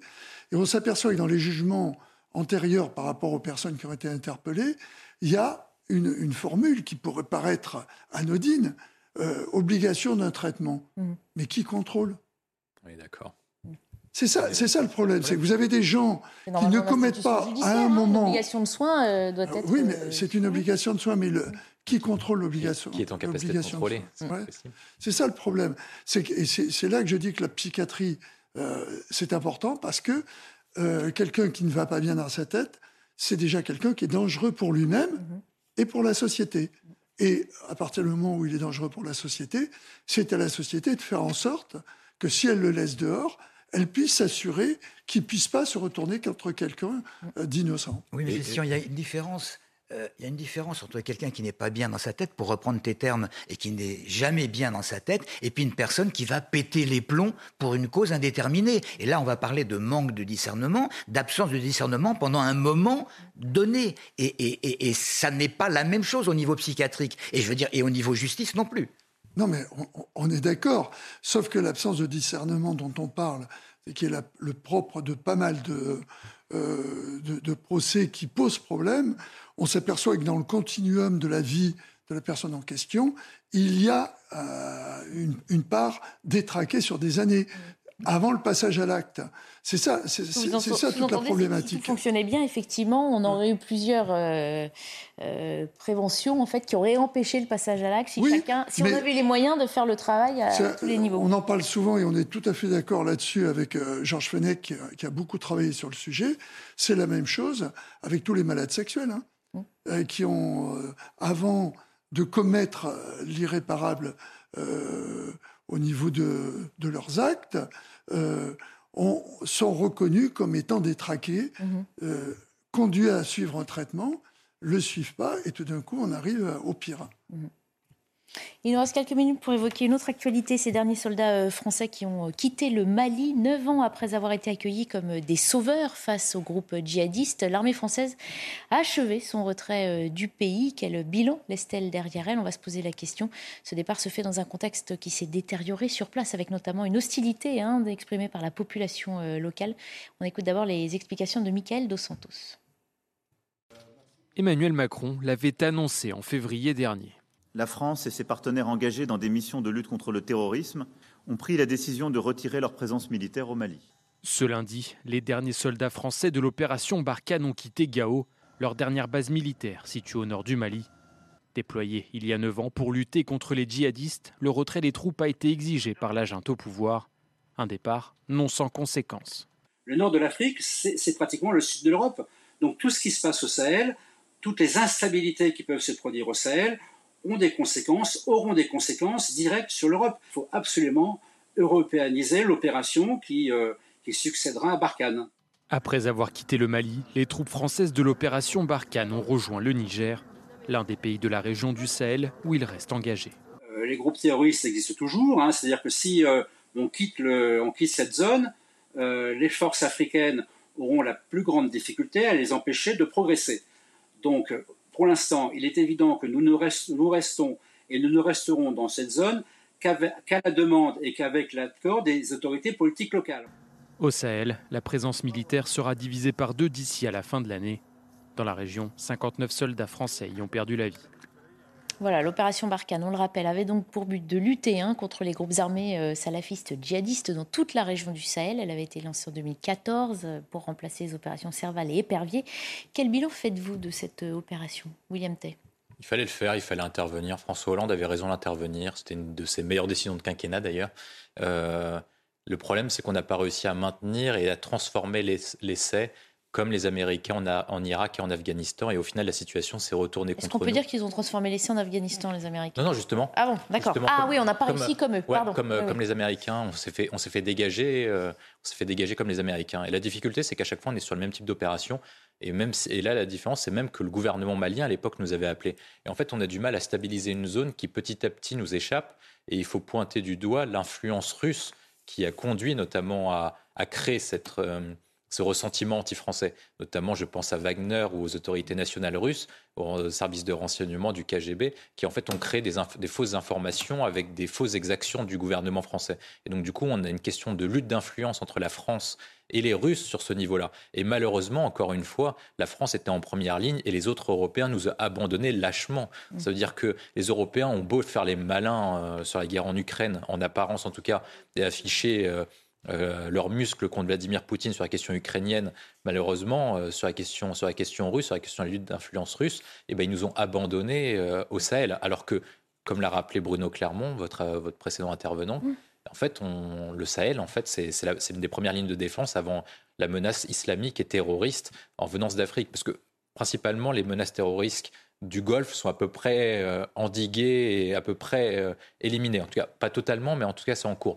Les principales menaces terroristes actuelles et même de stabilité du régime sont concentrées sur la zone d'Afrique subsaharienne, mhm. du Sahel et principalement de Libye. Et dessus, on a, on a plusieurs sujets qui se jouent. Il y a la question de la stabilité des régimes. Les régimes peuvent être renversés. Et mhm. si les régimes sont renversés, ça peut, ils peuvent être remplacés soit par des islamistes, soit par des, soit par des pouvoirs militaires. Et ces personnes-là conduiront en fait à des mouvements de population et on retombera sur le même sujet qui est la question des vagues migratoires sur lesquelles on doit subir. Alors ensuite, après, vous allez me poser la question sur comment on fait pour répondre à ça. je pense que dessus, la France... La, la, suite de la lutte aussi. Bah, en fait, ce, que euh, disent, ce que disent les experts militaires, c'est qu'en fait, la France peut intervenir en premier ressort, mais ne peut pas maintenir son effort sur la durée parce mm. qu'il y a un retour et un passé colonial. Et donc, par conséquent, il fallait que l'Union européenne prenne le relais pour teinter euh, la présence française par une présence européenne. Et c'est là où les lâches et l'esprit munichois nous ont abandonnés. En tout cas, euh, je vais vous montrer aussi une citation de, de l'Élysée hein, qui rappelle qu'en avant, 59 soldats français ont euh, aussi perdu la vie sur le terrain. Leur sacrifice nous oblige et nous rappelle, dit l'Élysée, que nos soldats ont durant ces années préservé l'unité du Mali, empêché la constitution d'un califat territorial et lutté contre les groupes terroristes qui frappent les populations locales et menacent l'Europe. Leur efficacité, poursuit l'Élysée, durant toutes ces années et jusqu'à ces derniers jours a été démontré par la neutralisation de la plupart des plus hauts cadres de la hiérarchie des groupes terroristes sahéliens. Vous faites le même bilan. Il fallait y aller, dit William Tay, et on peut dire que la mission a été réussie ah ben absolument, parce que les forces maliennes n'avaient pas les moyens de contrer euh, les groupes djihadistes, qui, qui, a forcé en plus. Il ne faut pas oublier que euh, souvent ils recrutent euh, dans les armées, mmh. parce qu'ils payent à la fois avec l'argent des trafics, mais également, il ne faut pas oublier l'aide financière non négligeable de certains pays du, euh, du, Golfe qui ont été pas simplement désignés du doigt, mais nommément euh, nommés. Or, le, problème dans cette affaire, et William le rappelait, c'est tout d'un coup l'intérêt qu'ont porté les, euh, les Russes, parce qu'il ne faut pas se, se, voiler la face. Wagner, c'est le gouvernement russe. Hein. donc, dans, dans, le, le fait qu'ils pouvaient prendre position en Afrique, ce qui leur donne un point euh, géostratégique intéressant. On n'est pas complètement parti, on est au Niger. Mhm. Il ne faut pas oublier que la force euh, africaine est quand même encore encadrée par, de, par, on l'encadre encore, on lui donne des moyens. Je voudrais revenir un tout petit peu sur, euh, sur ce que représente le Mali par rapport à la France. Le nombre de, de Maliens qui font vivre en France, qui font vivre des Maliens au Mali est énorme. C'est là qu'on se rend compte du pouvoir que peut avoir une déstabilisation locale, et en particulier qui a été faite un peu en partie par la, junte, mhm. mais également par les intérêts, euh, donc les intérêts croisés de la junte avec euh, euh, les, les, Russes en appui, c'est d'amener une population qui sait qu'une partie de l'aide apportée indirectement par ces ces ressortissants qui sont en France mhm. est indispensable à la vie du pays et qui conduisent à traiter la France euh, au nom d'un principe qui serait une force d'occupation. Euh, c'est aberrant. On est dans une situation où la désinformation a bien fonctionné. Et rappelez-vous, euh, récemment, je ne sais pas, il y a quoi, il y a un mois et demi, où les, les, soviétiques, les Russes, pardon.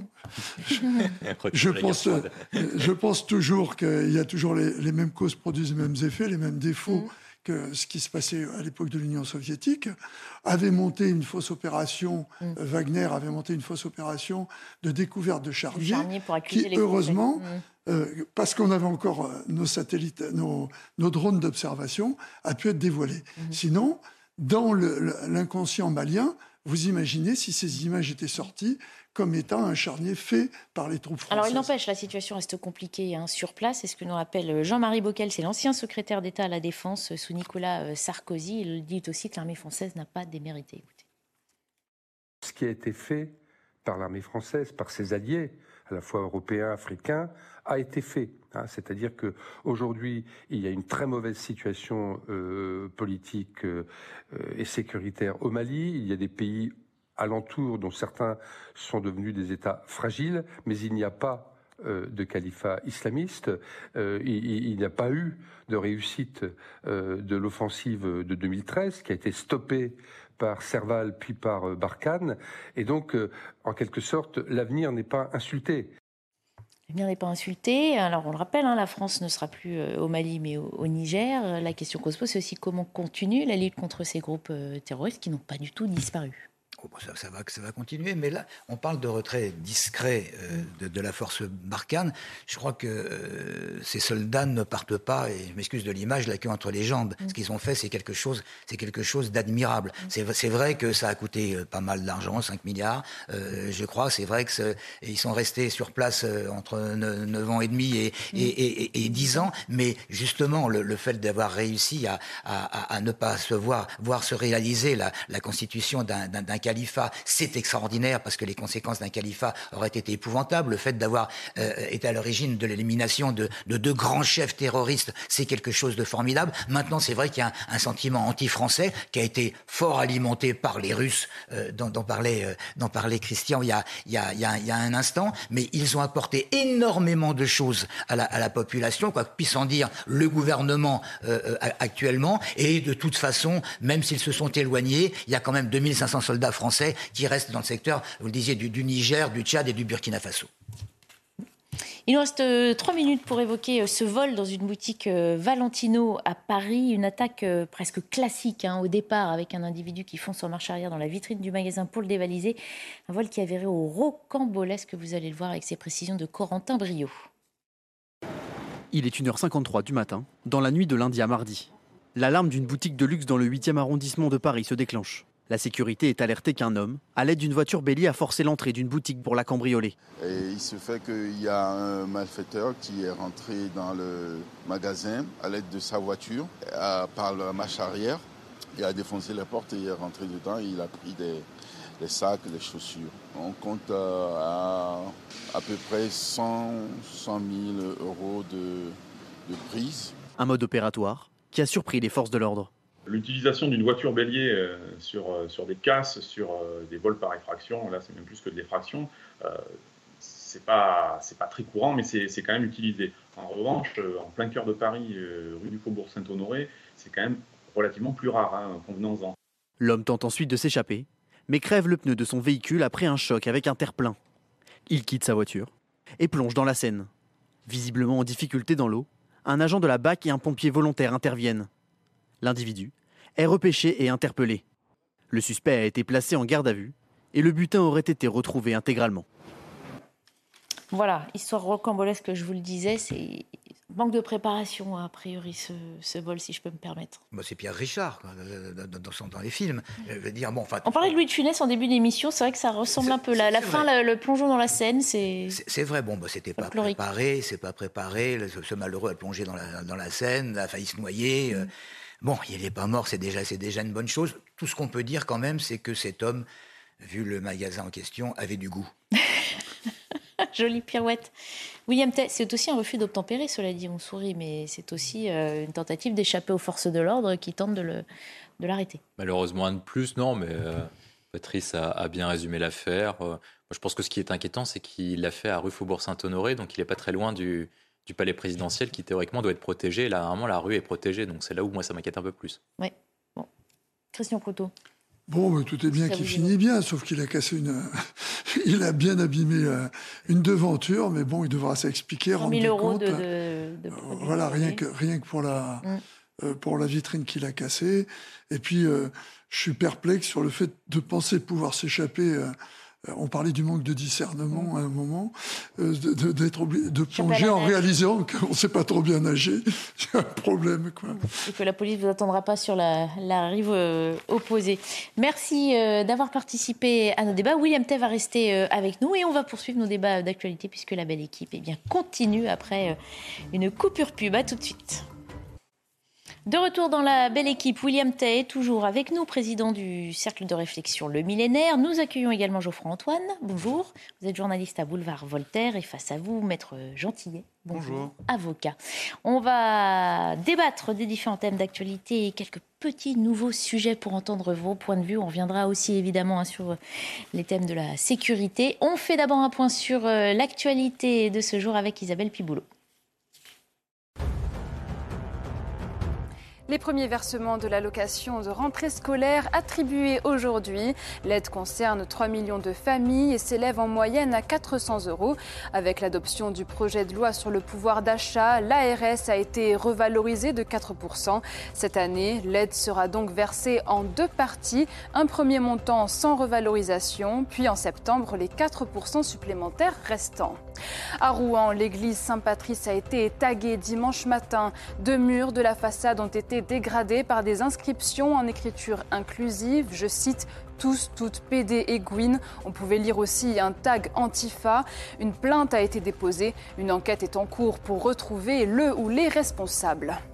En Arménie, nouveau bilan après l'explosion de dimanche à Erevan. Au moins 16 morts et une soixantaine de blessés. Sur le marché de la capitale, un incendie a provoqué l'effondrement d'un bâtiment. 18 personnes sont toujours portées disparues. L'origine de l'explosion reste indéterminée. Une enquête a été ouverte pour violation des règles de stockage des produits facilement inflammables. Être garé mais en laissant son moteur tourner à Nancy va désormais coûter 135 euros d'amende. Le maire de la ville a mis en application un arrêté de 1963, car oui, cette infraction est déjà inscrite dans le code de la route depuis plusieurs dizaines d'années. Mais face au manque d'application, dit-il, eh bien, il a décidé de redoubler de vigilance. Il explique vouloir faire face à la pollution de l'air. On va se poser la question euh, sur le sens et surtout sur l'efficacité d'une telle mesure. On fait d'abord le point avec Thibault Marcheteau.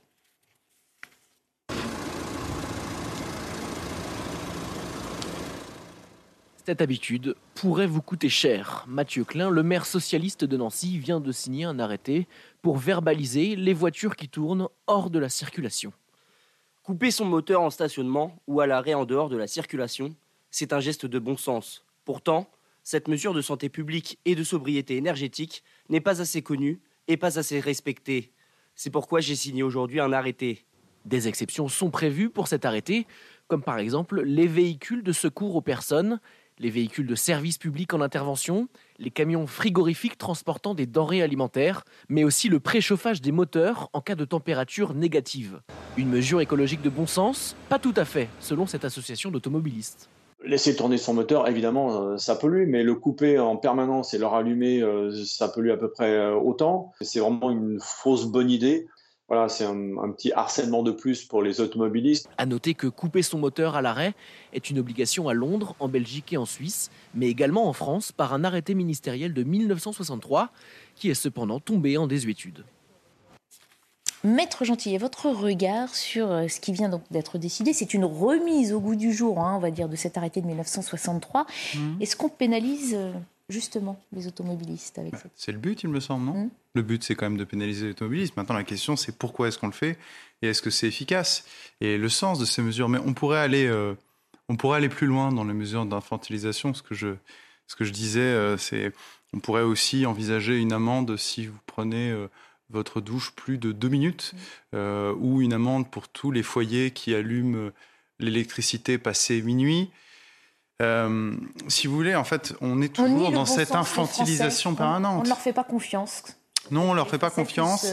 Et ça s'est vu aussi pendant la crise sanitaire. On disait aux Français, alors qu'on sait que c'était absurde, faites-vous une attestation, mm. euh, portez le masque en plein air. Bon, en réalité, euh, l'absurdité va de pair avec l'hyperinflation des lois, des décrets, des normes, pour des comportements qui en fait sont des comportements de civisme, des comportements de bon sens. Mm. Euh, voyez-vous, moi, à titre personnel, je n'ai pas besoin euh, d'un arrêté, je n'ai pas besoin d'une amende euh, pour savoir que je n'ai pas à laisser mon moteur allumé. Euh, voilà, ou tout un tas de, choses comme laisser la lumière allumée, éteindre le radiateur. Vous voyez, en fait, ça, c'est de l'éducation. C'est mes parents qui m'ont appris ça. Alors, évidemment, comme on est dans une société où il y a peut-être de moins en moins de civisme, ben, voilà, l'État arrive et impose ces mesures infantilisantes et se substitue finalement à l'éducation. Maintenant, il ne faut pas éluder le débat de fond. Hein. Le débat de fond, c'est quoi? C'est de dire et ça, là, vraiment, c'est le fond du sujet. C'est de dire, par vos petits gestes, vous allez sauver la planète. Bah, moi, On appelait à la responsabilité de chacun. Voilà, la responsabilité de chacun. Alors ça, c'est un discours libéral que je connais par cœur. Euh, en l'occurrence, je vais vous dire une chose. Euh, nous, nous produisons 0,1 France, 0,1% des effets de serre au monde. Euh, et c'est pas ce qui va tout changer. Ce qui changera tout, c'est de remettre en cause le système mondialisé, la mondialisation libérale, les modes d'hyperproduction, les circuits extrêmement longs. bah oui, je vous devine, les circuits très longs, les super tankers qui polluent énormément. Il faut revenir à plus de localisme, en l'occurrence ici, à des circuits plus courts et évidemment euh, remettre en cause la mondialisation libérale, puisque c'est elle qui produit ces effets. Vous pouvez faire tous vos petits gestes du quotidien. Justement, mais ces petits gestes du quotidien, parce que c'est le ça évite de se poser les vraies questions. Alors attendez, dans ce cas bien précis, euh, éteindre le moteur, on sait que parfois euh, couper et rallumer, euh, ça pollue plus, ça consomme plus aussi, peut-être que de laisser allumer. microscopique, il faudrait d'abord voir les études, attendre de voir ce qu'il en est réellement. Mais effectivement, la pollution à l'heure actuelle, elle vient d'abord de la consommation, de la production énergétique. On l'a vu avec le charbon en Allemagne, on le voit avec les importations de gaz naturel liquéfié. C'est ça qui augmente le taux de CO2. C'est pas les moteurs allumés dans une ville aussi petite que celle de Nancy. On se trompe de cible. On se trompe de cible et puis surtout c'est ça c'est la surprésence de l'État au sein de la vie des Français.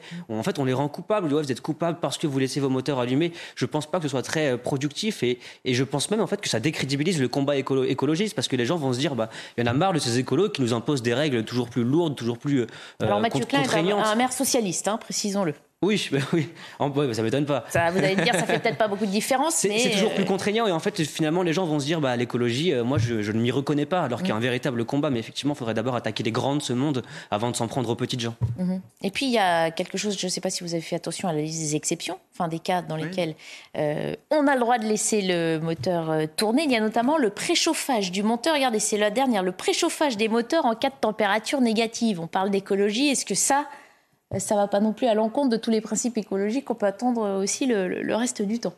Tout ça, c'est absurde. Je pense que ça se démontre euh, par A plus B. C'est intéressant, euh, vous savez, ces espèces de catalogue avec ces exceptions, justement. Encore une fois, je reviens à ça, souvenez-vous, lors du, des confinements, les autorisations, vous aviez au départ 3, 4 possibilités pour sortir. Puis après, il y en avait 5, 6, 7, 8, 9, 10. bon, à la fin, on était là, on devait limite se promener avec la loi et avec euh, les Gifrance sur, sur notre téléphone en permanence. C'est plus facile que pour nous autres. Pour moi, c'est un petit peu plus facile peut-être. Et encore, vous savez, le droit est compliqué pour nous tous, mm. y compris avocats, c'est ça qu'on est parfois spécialistes. Mais tout ça va, je rejoins le discours euh, qui a été tenu en face par euh, le journaliste Bois Voltaire, c'est tout ça va dans le sens d'une hyperinflation et finalement d'une certaine absurdité. Mmh. Pour éviter de, de penser au fond du sujet, encore une fois, je l'ai dit, c'est la remise en cause de la mondialisation libérale et de tous ses effets. N'importe quoi. Moi, je reprends les sujets un par un. Euh, la question de, de, Mathieu Klein. Mathieu Klein s'inspire, comme les autres maires, il s'inspire de ce qu'on appelle le modèle Hidalgo et ce que moi j'appelle le totalitarisme vert. Ça veut dire qu'en fait, on veut mettre en place un nouveau totalitarisme depuis le début des années 2000 ou même l'apparition de l'écologie pour mettre en place et réguler en fait les comportements. C'est-à-dire que contrairement à ce qu'a promu la gauche, auquel ils mettaient en avant la question de la diversité, le fait qu'on soit différent, il fallait accepter la différence, ils veulent normer et adopter un seul méthode de comportement et adopter en fait par rapport au reste du pays, leur mode de modèle de vie bobo urbain. Seulement, en fait, il n'y a pas que Nancy, il n'y a pas que Paris en France. Et donc, c'est là la principale difficulté.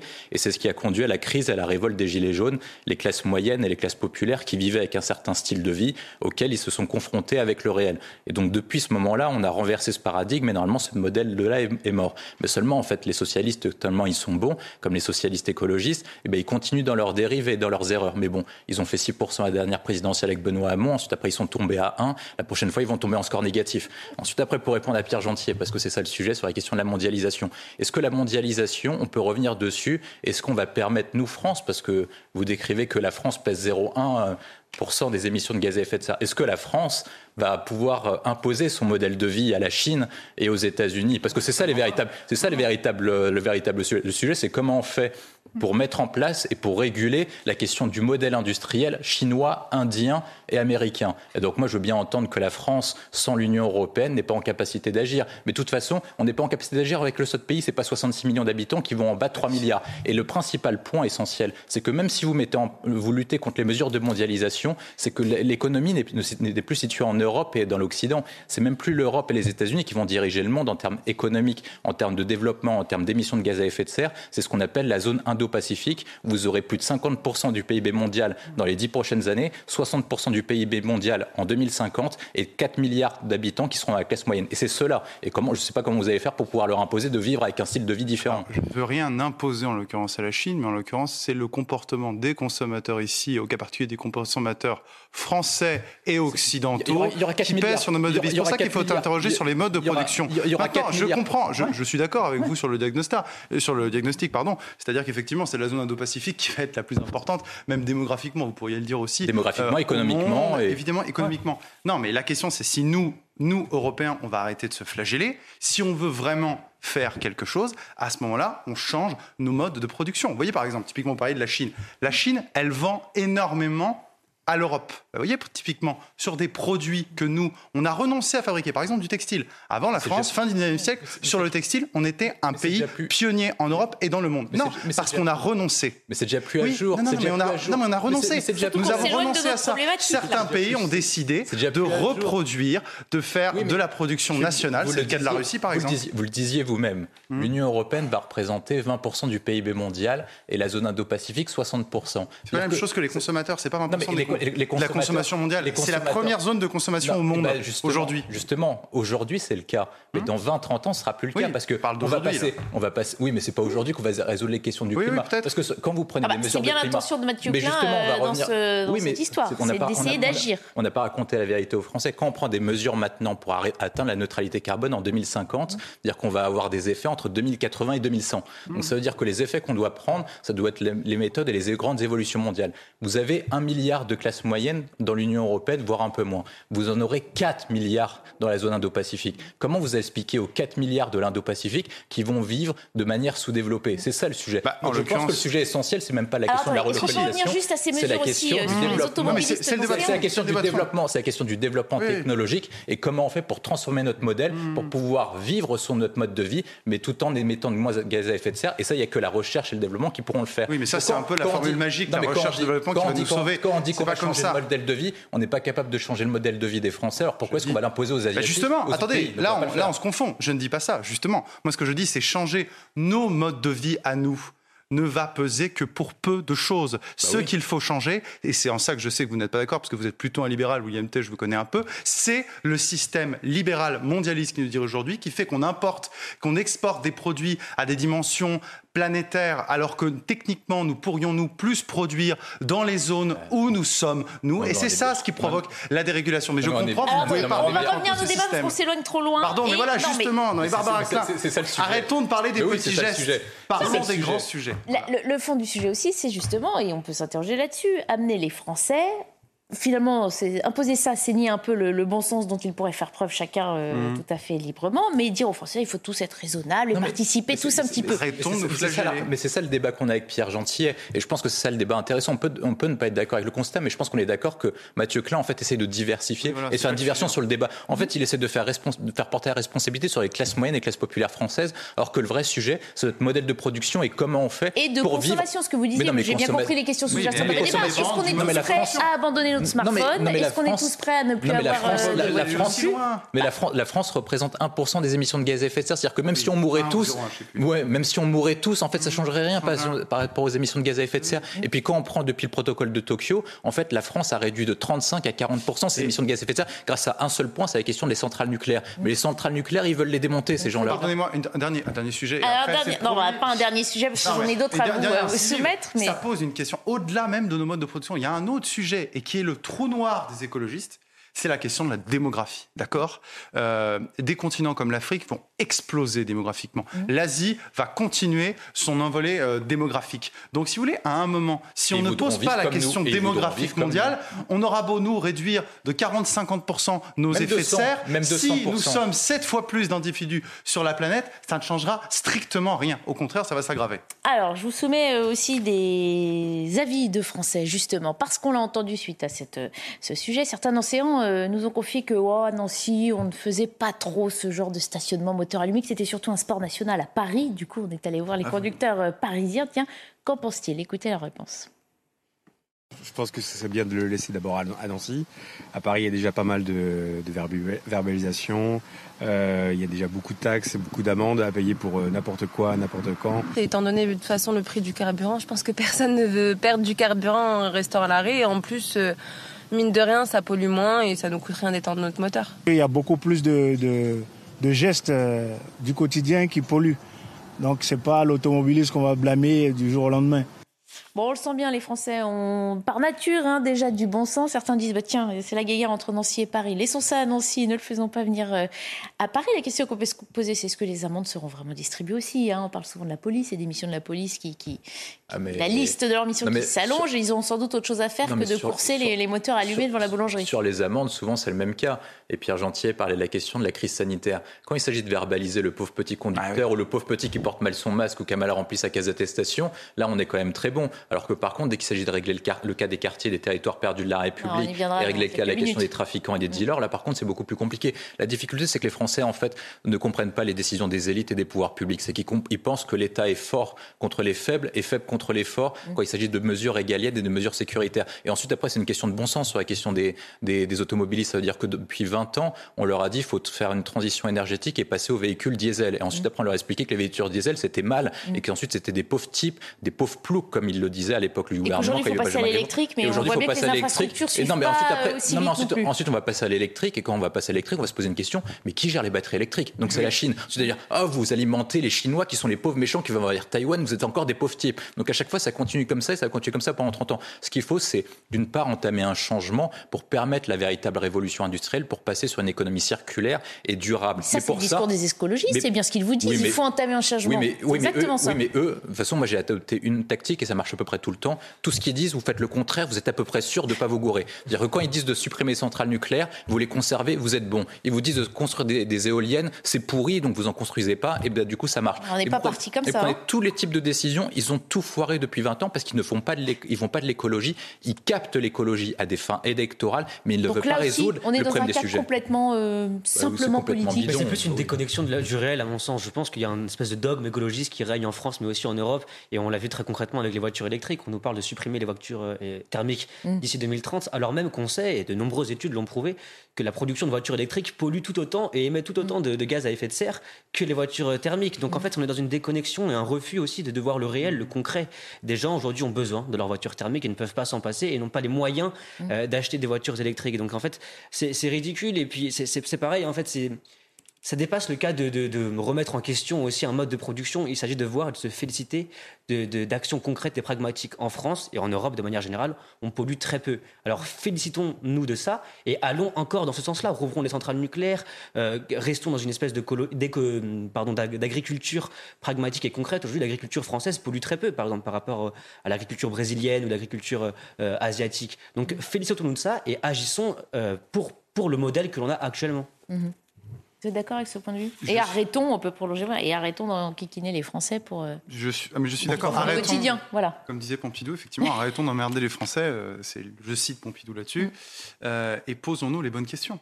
Les bonnes questions, c'est pas, je le redis, c'est pas nos petits modes de vie à nous. Mhm. C'est pas nous, France, euh, 70 millions d'habitants, c'est un grand pays économique, mais c'est pas nous qui allons changer la planète. C'est la planète qui va se changer par euh, une, euh, je ne vais pas utiliser le terme, pas par une révolution, mais en tout cas par un changement profond. Une transition, par, pour prendre oui, le mot à la mode. c'est un mot doux, mais une prise de conscience, parce que, pardonnez-moi, il y a les modes de production, et j'insiste, c'est le trou noir, et c'est pour ça qu'à mon avis, là, je suis plutôt favorable à, à, des traités internationaux, en tout cas des réglementations internationales. Il va falloir qu'on pose la question de la démographie un jour. Hein. Je vous dis, nous serons euh, si vous voulez éradiquer une partie de la population, ça paraît compliqué. Euh, D'ici quelques décennies, comment et et ce phénomène va s'accroître. Comment Oui, mais si nous ne le faisons pas, si nous ne le faisons pas, nous n'y arriverons pas. Vous imaginez le sujet, vous allez voir, non mais vous allez voir un pays, vous allez vous dire, il faut réduire votre population en débarquant. Non, mais il n'y a, rien de plus colonialiste que ça, Pardon. truc. Hein. Ah mais je suis, ah, d'accord avec Non, non, non, attention, colonialiste. Quand on s'ingère, le mot colonialiste date du 19e siècle. L'ingérence dans d'autres États existait avant le 19e siècle. Moi, ce que je dis simplement, c'est que c'est pas une histoire de colonialisme, c'est se mettre à un moment autour de la table et de dire voilà, écoutez, là, il y a un phénomène démographique qui est tel que si nous continuons, nous serons trop sur la planète. Nous serons trop pour que la planète continue à vivre. Euh, nous consommons trop. Donc, à un moment, il faudra réduire la démographie. Mais il y a quel pays qui va accepter nos consignes il faudra pour des réglementations internationales. Je pense que nous serons obligés d'en passer par là. Des réglementations pour limiter sinon, la qu'est-ce qu'on fait Sinon, qu'est-ce qu'on fait On laisse la démographie. bah justement, il n'y a que deux mauvaises. Il y a que deux solutions. Deux mauvaises. Je suis d'accord, c'est une mauvaise solution. Mais qu'est-ce que vous voulez faire on, on fait rien on passe, Non, on passe sur une révolution technologique et on mise sur les mutations technologiques. Si on a 40 milliards d'individus dans 200 ans, ça Mais il n'y aura pas 40 milliards d'habitants dans 200 ans. Bien sûr que si. Allez, vous l'aurez compris, les débats sont animés cet après-midi. On va les reprendre. On doit s'arrêter quelques minutes. Mais on les reprend juste après euh, la coupure pub. À tout de suite.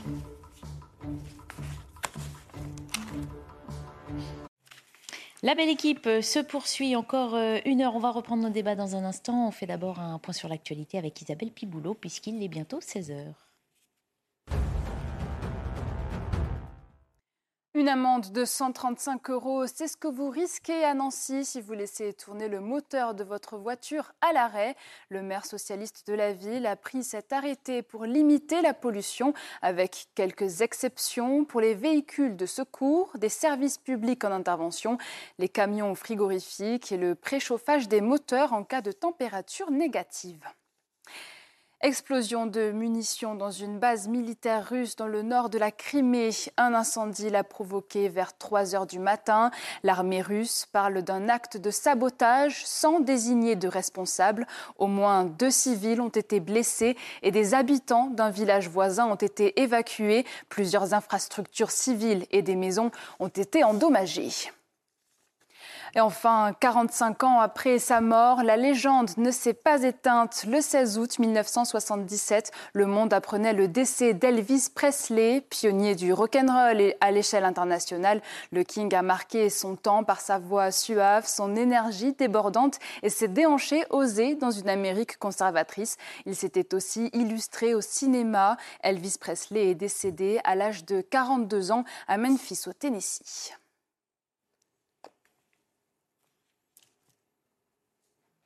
Voilà, pour les titres, on reprend euh, nos débats. On évoque euh, les rodéos urbains sur lesquels, vous le savez, le ministre Gérald Darmanin a mis euh, l'accent cet été. Il a appelé les forces de l'ordre à renforcer les contrôles, leur demandant d'atteindre le nombre de 10 000 contrôles rien qu'en ce mois d'août. On l'évoquait hier avec un reportage tourné au Havre. Hein. certaines municipalités mettent en place des cellules dédiées qui portent leurs fruits pour arrêter les auteurs et confisquer ou détruire les deux roues utilisées. Les contrôles se multiplient donc à l'image de ce qui se fait à La Rochelle. Regardez ce tweet de la préfecture de Charente-Maritime.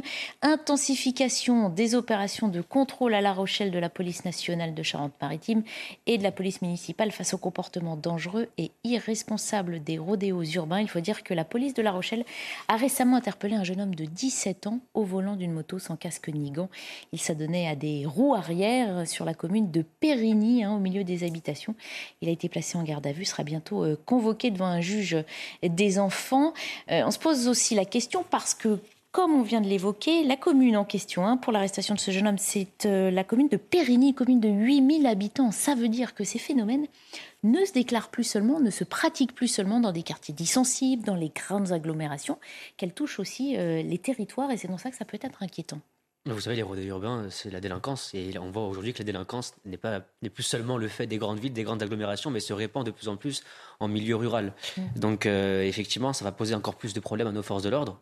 Et on en a beaucoup débattu cet été. Je pense que la solution sera d'abord judiciaire. C'est-à-dire que quelqu'un qui va faire un rodéo urbain, s'il sait que lorsqu'il se fera interpeller par la police, il risque peut-être plusieurs années d'emprisonnement, des amendes très très lourdes, peut-être qu'il va se poser la, question à plusieurs reprises et se dire ok d'accord, je vais pas prendre ma motocross et je vais pas, je vais pas aller euh, faire des roues arrière sur la route. Voilà, donc c'est aussi une question de dissuasion. On a beaucoup parlé, mais je pense que c'est la solution, l'ultime solution. Il faut être dissuasif. Il faut faire en sorte que ces gens, lorsqu'ils sont interpellés par la police, non seulement la peine est lourde et en plus la peine elle est appliquée en l'état immédiatement, sans possibilité, sans possibilité pardon, d'aménagement ou de remise de peine. Mmh. ça ne s'inscrive pas, ça s'inscrive pas dans une liste de, de loisirs qu'on peut faire comme ça. C'est pas un euh, loisir. Parce que c'est non mais ça peut donner cette image-là. On a l'impression qu'une partie de la jeunesse, ça donne un, un rodéo comme elle ferait euh, euh, du sport ou un jeu. je connais, je connais des jeunes qui aiment la motocross et qui aiment les sports mécaniques, mais justement c'est parce qu'ils aiment ces sports mécaniques qu'ils le pratiquent avec les règles, dans les règles de l'art, c'est-à-dire mmh. ils mettent des casques, ils mettent des gants et ils font ça sur des terrains de motocross et non pas sur la route. Mmh. Non mais c'est surtout que pas un amusement. C'est, euh, pour le traduire finalement, euh, c'est euh, tout d'abord une mise en danger d'autrui, mhm. et puis aussi éventuellement des nuisances sonores. Mhm. par ailleurs, depuis le 3 août 2018, une loi prévoit un délit spécifique pour ce type de rodéo. maintenant, on remarque, on remarque, on constate qu'il ne suffit pas de faire une loi pour régler le problème, mhm. il faut encore qu'on puisse appliquer cette loi. on a des profils qui sont des profils connus, des profils de multirécidivistes, de gens qui ont été condamnés 10, 15, 20, 30 fois 30 fois, euh, et qui, euh, en fait, euh, ont des peines qui sont des peines soit très légères, soit avec sursis, soit carrément pas exécutées du tout. Donc évidemment, le sentiment d'impunité, il est là. Mmh. par ailleurs, je vous rappelle, on en a discuté, il y a une doctrine du maintien de l'ordre qui fait que les policiers, en fait, interviennent sans pouvoir réellement intervenir. Je vous rappelle que en Angleterre, alors c'est pour les vols, en l'occurrence, c'est pas spécifiquement pour les rodéos, c'est pour les vols à l'arraché, euh, mais la doctrine euh, euh, de la police, effectivement, la doctrine de la police anglaise prévoit la possibilité de tamponner. Encore une fois, si on ne permet pas que la peur change de camp, si on est en permanence avec le focus sur le délinquant, parce qu'en l'occurrence c'est un délinquant, mmh. bah, effectivement rien ne va changer. Moi je me souviens, il y a trois semaines à Saint-Denis, d'images absolument spectaculaires sur la place, sur une grande place à Saint-Denis, où euh, un rodéo urbain était organisé et il y avait une dame, une mère, avec sa poussette avec son enfant. Mmh. Et euh, le, le, conducteur, les conducteurs ont frôlé à plusieurs reprises cette mère de famille avec son enfant. Est-ce qu'on doit attendre un drame? Par ailleurs, il y a eu, il y a une semaine aussi, mmh. une fillette qui est toujours d'ailleurs aujourd'hui hospitalisée gravement. Voilà, très bien, parfait, on est ravis de l'apprendre. donc, si vous voulez, quand ces gens font ça, ils savent ce qu'ils font. Mhm. Donc à partir du moment où ils se mettent euh, dans cette situation, ils mettent en danger autrui, donc ils doivent savoir qu'ils peuvent s'exposer à une interpellation, y compris une interpellation violente. Mhm. Évidemment que le tamponnage, c'est violent. mais on va pas, on va pas les hein, laisser y aller sans, sans, rien faire. Le tamponnage n'est pas euh, appliqué en France. Oui, hein, il n'est pas appliqué, mais on peut réfléchir à changer cette doctrine. Hein, de, oui, mais attendez, la NAS, c'est intéressant ce que vous dites, la NAS. C'est ce qu'on a diffusé hier comme oui, reportage qui sauf que, ses fruits. Sauf que le principe, expliquons aux téléspectateurs ce que ça veut dire la NAS. Mm. La NAS, ça veut dire concrètement qu'on a une brigade qui est spécialisée là-dessus et qui va encercler, qui va encercler le, le, les, là où les personnes qui sont en train de faire le rodéo. Mais attendez, vous vous rendez compte des moyens policiers que ça mobilise? Mhm. On n'a pas la capacité, au regard du nombre de rodéos urbains qu'il y a, en particulier pendant l'été. Mhm. Donc si vous voulez, à un moment, il va falloir arrêter aussi, pardon, de prendre des gants. Ces gens se mettent en situation d'infraction à la loi. Donc, ils doivent savoir à quoi s'attendre. Rappelons les sanctions. Les auteurs de rodéo sont passibles d'un an d'emprisonnement, de 15 000 euros d'amende. En cas de mise en danger de la vie d'autrui, ça peut aller jusqu'à 5 ans d'emprisonnement. Et une amende qui peut grimper jusqu'à 75 000 euros d'amende. Je voulais vous faire euh, entendre le sentiment de Zartosh Bakhtiari, qui est le maire de Neuilly-sur-Marne, sur euh, ces sanctions et l'application ou pas des peines l'État ne met pas les moyens pour faire respecter son autorité. Effectivement, quand il y avait la circulaire qui euh, interdisait en gros aux policiers d'intervenir soi-disant pour éviter euh, les euh, émeutes urbaines, mais, quel message on envoie Quel message d'impunité on envoie? C'est absolument dramatique. Il nous faut véritablement détruire les motos qui sont saisies et enfin apporter une réponse judiciaire ferme à ceux qui continuent et persistent dans ces comportements complètement délinquants. Alors on le rappelle, le ministre de l'Intérieur a donc appelé les forces de l'ordre à faire 10 000 contrôles et surtout à systématiquement euh, confisquer euh, les deux roues hein, impliquées euh, dans les faits, les détruire quand ils le peuvent. On rappelle qu'en cas de vol, ce qui est souvent le cas, on ne détruit pas le, véhicule. Cette augmentation du nombre de contrôles, cet appel en tout cas à, la prévention des arrestations, c'est une bonne chose. Ça va dans le bon sens, William Oui, on peut dire que ça va dans le bon sens, mais ça reste soft pour rester poli euh, à l'égard de Gérald Darmanin. Non, je pense que quand vous avez une multiplication de faits divers, on parle plus de faits divers, on parle de faits de société mm. et même de phénomènes culturels dans la mesure où, ça, il y a une scénariste qui a mis ça en exergue en disant mm. que le rodéo c'était bien, c'était une méthode d'expression. Là où il n'avait pas complètement tort, c'est que c'est le moyen pour eux pour ces gens-là, en fait, en bande, de pouvoir briller dans leur propre société, dans le modèle alternatif républicain, plus ils font des rodéos, plus ils provoquent la police et plus ils font des deux roues longs, plus ils seront en capacité en fait de gagner des points comme si ils étaient sur GTA dans la course à la criminalité, à la bande. Et en fait, pour endiguer ce phénomène, du coup, il faut plus prendre de gants dans la mesure où on vit une véritable inversion culturelle. C'est-à-dire que quand on pose des questions sur comment lutter contre les rodéos, on pense davantage à la sécurité des auteurs de rodéos qui restent des délinquants plutôt qu'à la sécurité des riverains et à la sécurité des habitants et par rapport aux questions d'ordre public. Je pense qu'il y a trois Qu'est-ce qui vous fait dire ça bah, On protège plus le bah délinquant que, les... Bah, on ne cesse de rappeler qu'effectivement, c'est une mise en danger de, la vie d'autrui. Moi, moi, je propose le même sujet, c'est-à-dire que je pense qu'il faut s'inspirer des Britanniques, dans la mesure où il faut tamponner. À chaque fois, on me rétorque la même chose. Imaginez, les pauvres auteurs de rodéo pourraient être blessés. Donc, ça veut dire qu'on pense davantage à la sécurité des, délinquants qu'à la sécurité des Français. Et même après, on pense directement les conséquences. On me dit, oui, mais imaginez, William euh, pourrait avoir des émeutes urbaines. Mais pourquoi est-ce qu'il y aurait des émeutes urbaines? Est-ce que quand, est-ce que pas l'État en France qui possède le monopole de la violence légitime? Est-ce que ce sont pas les policiers qui le posent Donc, c'est pour ça que moi je parle d'inversion culturelle. Je pense que pour ça, il faut créer un choc, un choc qui repose sur trois piliers. Le premier point, c'est qu'il faut pouvoir percuter notamment les auteurs de rodéo, afin de créer un choc psychologique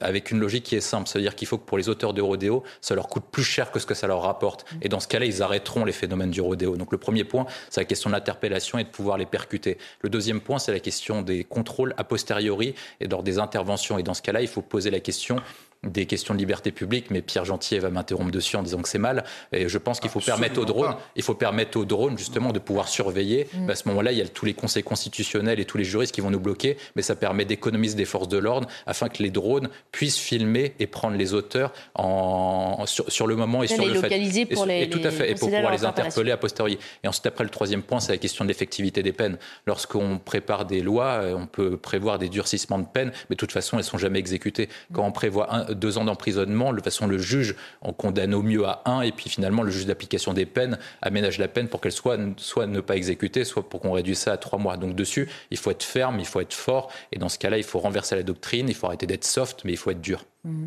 On a un train de, retard, comme souvent sur euh, malheureusement les, les Oui, et encore une fois, parce que notre, c'est pas juste notre droit qui est inadapté, c'est l'application euh, mm. de notre droit. Maintenant, sur ce que vous disiez, euh, William Tay, sur les, libertés publiques, moi je vous rejoins. C'est-à-dire que je suis un défenseur des libertés publiques, comme vous le savez, comme vous l'avez remarqué.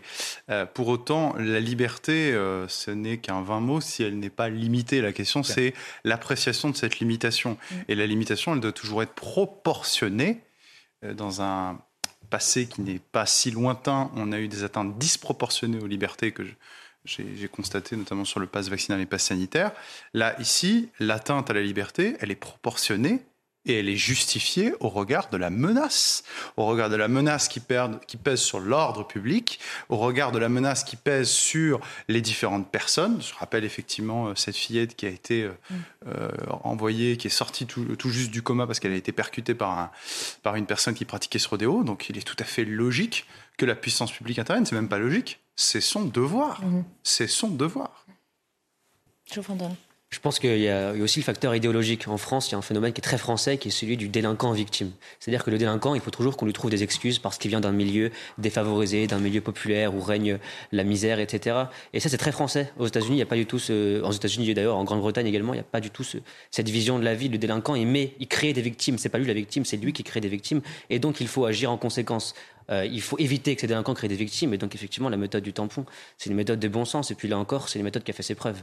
Depuis qu'elle est appliquée euh, en Grande-Bretagne, c'est-à-dire depuis 2018, on a constaté une réduction de 35%, non seulement des, rodéos, des urbains, mais aussi des, agressions et des vols faits sur deux roues. Par exemple, on précise hein, que c'est pas employé pour les rodéos, hein. ben, c'est employé pour, euh, chasser ah, des auteurs de vols à mais ils le font aussi pour les rodéos, en fait. Ça, ça, crée une sorte de jurisprudence. Ouais, bien sûr, ils le font, ils l'appliquent pour tout. Et sans que ça a montré son efficacité.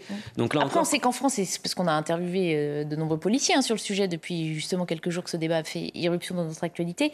beaucoup de policiers disent oui, le problème, c'est qu'on ne se sent pas protégé non plus. Ah, bien sûr, notre responsabilité serait tellement engagée qu'on ne veut même il faut pas défendre nos essayer de se lancer là-dedans. Bien sûr. mais il y, y, a un point, c'est que moi, ce qu'on m'a expliqué, ça reste sous confirmation, c'est que le ministre de l'Intérieur a demandé aux, représentants et aux porte-parole de ne pas vouloir plaider sur cette question-là. Donc c'est une source interne, je ne vais pas citer son nom, mais disons qu'il y a des personnes qui m'ont dit, effectivement, euh, si la question que vous avez posée, de surtout ne pas aborder la question de ne pas tamponner, vous êtes contre. Pourquoi? Parce qu'ils veulent éviter une seule question, c'est la question des émeutes urbaines, comme ce qui s'est passé à Colmar. Ils veulent éviter absolument ce sujet-là. Et donc du coup, Darmanin, et c'est pour ça que je parlais de, des types soft et des types durs, en fait, parce qu'en fait, on pense déjà aux conséquences, et c'est pour ça qu'on parle d'inversion de valeur. On a peur des conséquences de ce pourrait causer plutôt qu'à la sécurité des riverains. Mais quand on parle des chiffres et quand on parle de ça, la volonté un choix politique, une volonté politique. justement, justement, justement, ils veulent pas le faire parce qu'en fait, ils préfèrent préserver leur carrière plutôt que préserver l'avenir des Français. Et, il y a un point, et bien sûr, bien sûr, et il y a un point important, parce que quand on prenait un sondage qui a été publié ici, CSA pour euh, pour CNews, c'est qu'il y a 96% des Français qui veulent un durcissement des mesures contre le rodéo. Il y a 78% des Français qui veulent que les policiers effectuent des courses poursuites. Mm. Seulement, il faut protéger les policiers dans l'exercice de leurs fonctions, mm. dans la mesure où si un policier intervient, et bah, du coup, il y aura des manifestations, des types qui vont balader avec des pancartes, mm. policiers criminels, etc. Justice pour X, pour Théo, je ne sais quoi. Une partie de la classe politique en plus. une partie de la classe politique, comme la France Insoumise, parlera de, policiers tués, etc. Non, les policiers, ils, ont le monopole légitime de la violence, il faut qu'ils le conservent. Et s'ils ne le font pas, on aura des autres cas comme Colmar, dans la mesure où ce se réglera non pas par les forces de l'ordre et non pas par des moyens démocratiques, mais par des combats de rue. Et on sera, un petit, petit, petit à petit, comme en Amérique latine ou comme aux États-Unis. Après les rodéos, il y a aussi hein, les refus euh, d'obtempérer, vous le savez, autorité de l'État bafouée toutes les 30 minutes en France. On en parle selon ce...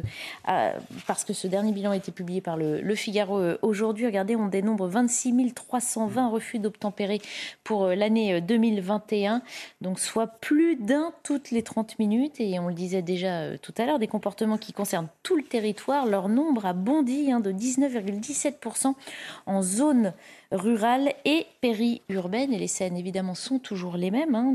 dans le cas d'un banal contrôle routier, eh bien, des automobilistes se transforment en chauffards en tentant d'échapper aux forces de l'ordre, voire euh, les prenant délibérément pour cible. Ce qu'on entend aussi de la part des pompiers maintenant, euh, c'est qu'on est au-delà de l'infraction. Pour certains, c'est une tentative d'homicide direct sur leur personne.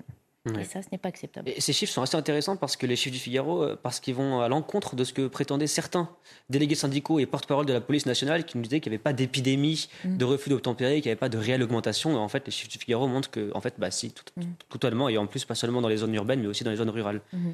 Donc, euh, à mon sens, je pense que ça s'inscrit dans une espèce de véritable climat de guerre civile, non pas contre la police, mais contre l'État. C'est-à-dire qu'il y a des gens qui voient l'État français comme un État, euh, sinon colonialiste, un État voyou, un État sur le, contre lequel il faut lutter. Et ça, vous savez, je suis pas le seul à le dire, parce qu'il y a de nombreuses mouvances de gauche, des mouvances antifascistes qui, qui, qui l'affirment, ça, qui le prétendent, qu'il faut lutter contre l'État. Il faut Décolonialistes aussi. Oui, oui, oui c'est ça. Mais les antifas, c'est souvent des décolonialistes, des décoloniaux. Ils sont dans une lutte perpétuelle contre l'État. Et en fait, ça légitime ces comportements. Ça légitime des comportements qui disent bah, Moi, je n'ai rien à faire avec cet État français. La police, ce sont les petits chiens de garde de l'État. Donc, euh, je ne me soustrais pas à ces contrôles. Et en plus, je mets la vie en danger mmh. euh, du policier. Parce que ce qu'on voit, et ça, c'est un phénomène qui est assez nouveau, c'est pas seulement un refus d'obtempérer du style Non, monsieur l'agent, je ne vous donne pas euh, ma carte d'identité. C'est je, suis en fuite. je suis en voiture et j'accélère quand bien même le policier se trouve devant. Mmh. Et donc là, on revient au sujet d'avant c'est que le policier a peur d'user de son arme de faire feu parce qu'il connaît les, conséquences euh, d'abord médiatiques, ensuite judiciaires qu'il pourrait avoir sur lui. Donc on a une impasse, une véritable impasse, c'est-à-dire que les gens ont une défiance absolue envers la police, mhm. le policier ne peut pas se défendre et ça, ça crée toutes les conditions euh, de la situation actuelle. On avait tout à l'heure euh, sur le plateau, de votre côté, Maître Jotier, un autre avocat spécialisé hein, dans la défense des automobilistes on lui a posé la question justement, est-ce qu'il voit cette augmentation de refus d'obtempérer parce qu'il recevrait des clients hein, qui viennent se défendre après avoir euh, été les auteurs de refus d'obtempérer? Il nous confirme que oui, et il nous a expliqué, c'était plus sidérant, hein, quand on lui demandait quel était le profil de ces gens-là. Il dit, il y a beaucoup de gens qui n'arrivent presque pas à expliquer pourquoi ils ont fui finalement. Il ne s'agissait pas tout le temps de grands délinquants qui ont des choses à se reprocher, simplement de gens qui ont pris peur juste parce que la police leur demande de, s'arrêter. Euh, oui, c'est ah glaçant, ça paraît, intéressant. Ça paraît hallucinant. Alors, je ne sais pas s'il faut croire euh, euh, tout ce que les clients nous racontent. en revanche, il faut prendre effectivement tous les justificatifs et les défendre avec les armes de droit, c'est mhm. une évidence. maintenant, j'ai peine à croire que l'augmentation des refus d'obtempérer est liée à une peur de la police. En, en pareil cas, ça voudrait dire que la gauche a raison et qu'au fond, euh, la police fait de plus en plus peur, la police tue. Euh, enfin, je sais pas, moi, très candidement, demain, un policier me demande mes papiers ou, euh, admettons, je suis en voiture et me demande d'arrêter, je vais pas foncer, voyez-vous. Euh, je, sais pas, vous nous l'avez rappelé tout à l'heure, vos parents vous ont éduqué, vous ont appris. Bah oui, mais comme tout le monde, enfin, je pense une majorité des gens. Le bien, le mal, et vous faites partie de ceux qui faites partie, comme la majorité des Français, de ceux qui obéissent la plupart du temps. Mais il y a une part croissante de la population, et mmh. c'est là où je rejoins ce qui a été dit tout à l'heure, euh, qui est en marche, qui est en sécession de l'autorité, qui ne respecte plus nos lois, euh, qui considère, euh, on dit dans certains quartiers, moi je supporte plus cette expression, dans certains endroits du territoire, euh, innombrables endroits du territoire, mmh. qu'il y a une autorité concurrente et que c'est la police qui est une autorité concurrente sur le territoire. Mmh. que la police est une source de désordre et, par conséquent, il n'y a pas de raison de lui obéir. À cela, effectivement, se rajoute un discours euh, qui vient de l'extrême gauche, un discours, on peut le dire, hein, totalement complice, complice des voyous, qui leur dit, mais vous savez, la police, elle tue, la police, elle est fasciste, la police, elle est colonialiste, et vous avez raison de vous rebeller contre cette autorité. Et eh bien effectivement, ces gens se rebellent, ils se rebellent de plus en plus, et je termine en vous disant, là, les policiers, ils sont pris dans une double tenaille. Il y a la tenaille des voyous, D'accord? Parce que, en l'occurrence, c'est un acte de délinquance ici. Mhm. Euh, et puis, la tenaille, euh, on va dire, médiatique euh, et la tenaille de gauche. Parce que, on a dit, il y a 26 000 refus d'obtempérer. Dès mhm. qu'il y a un refus d'obtempérer qui aboutit soit à la mort de cette personne qui a refusé, soit au fait qu'il est grièvement blessé par un policier, mhm. souvenez-vous, au Pont Neuf à Paris il y a, il y a quelques mois, eh bien, à ce moment-là, la deuxième partie justement de la tenaille se referme, c'est-à-dire toute la gauche lui tombe dessus, une certaine presse bien pensante mm. tombe également euh, sur ce policier, et puis Gérald Darmanin là-dessus et tous les responsables, ben, ils sont comme ça. Ils sont comme ça. La NUPES dirige par procuration aujourd'hui en France en matière de, matière de répression policière parce qu'il n'y a pas de réelle répression policière. Il faut mm. arrêter avec ce délire. C'est-à-dire que la police n'est pas une source d'ordre aujourd'hui en France, malheureusement. Elle devient une source de désordre parce que ce n'est plus elle qui assure le droit. Malheureusement, il y a un autre droit, le droit des voyous, et c'est lui qui accourt aujourd'hui. Mhm. Vous êtes d'accord avec cette analyse par, rapport au point que vous abordez par rapport au précédent avocat que, je respecte et qui fait très bien son boulot.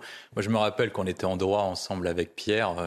On avait ah une blague. Sorbonne. On, ah. on, avait, on, avait, on, avait, on, avait, une blague ensemble. On avait une blague que nous disaient tous les profs.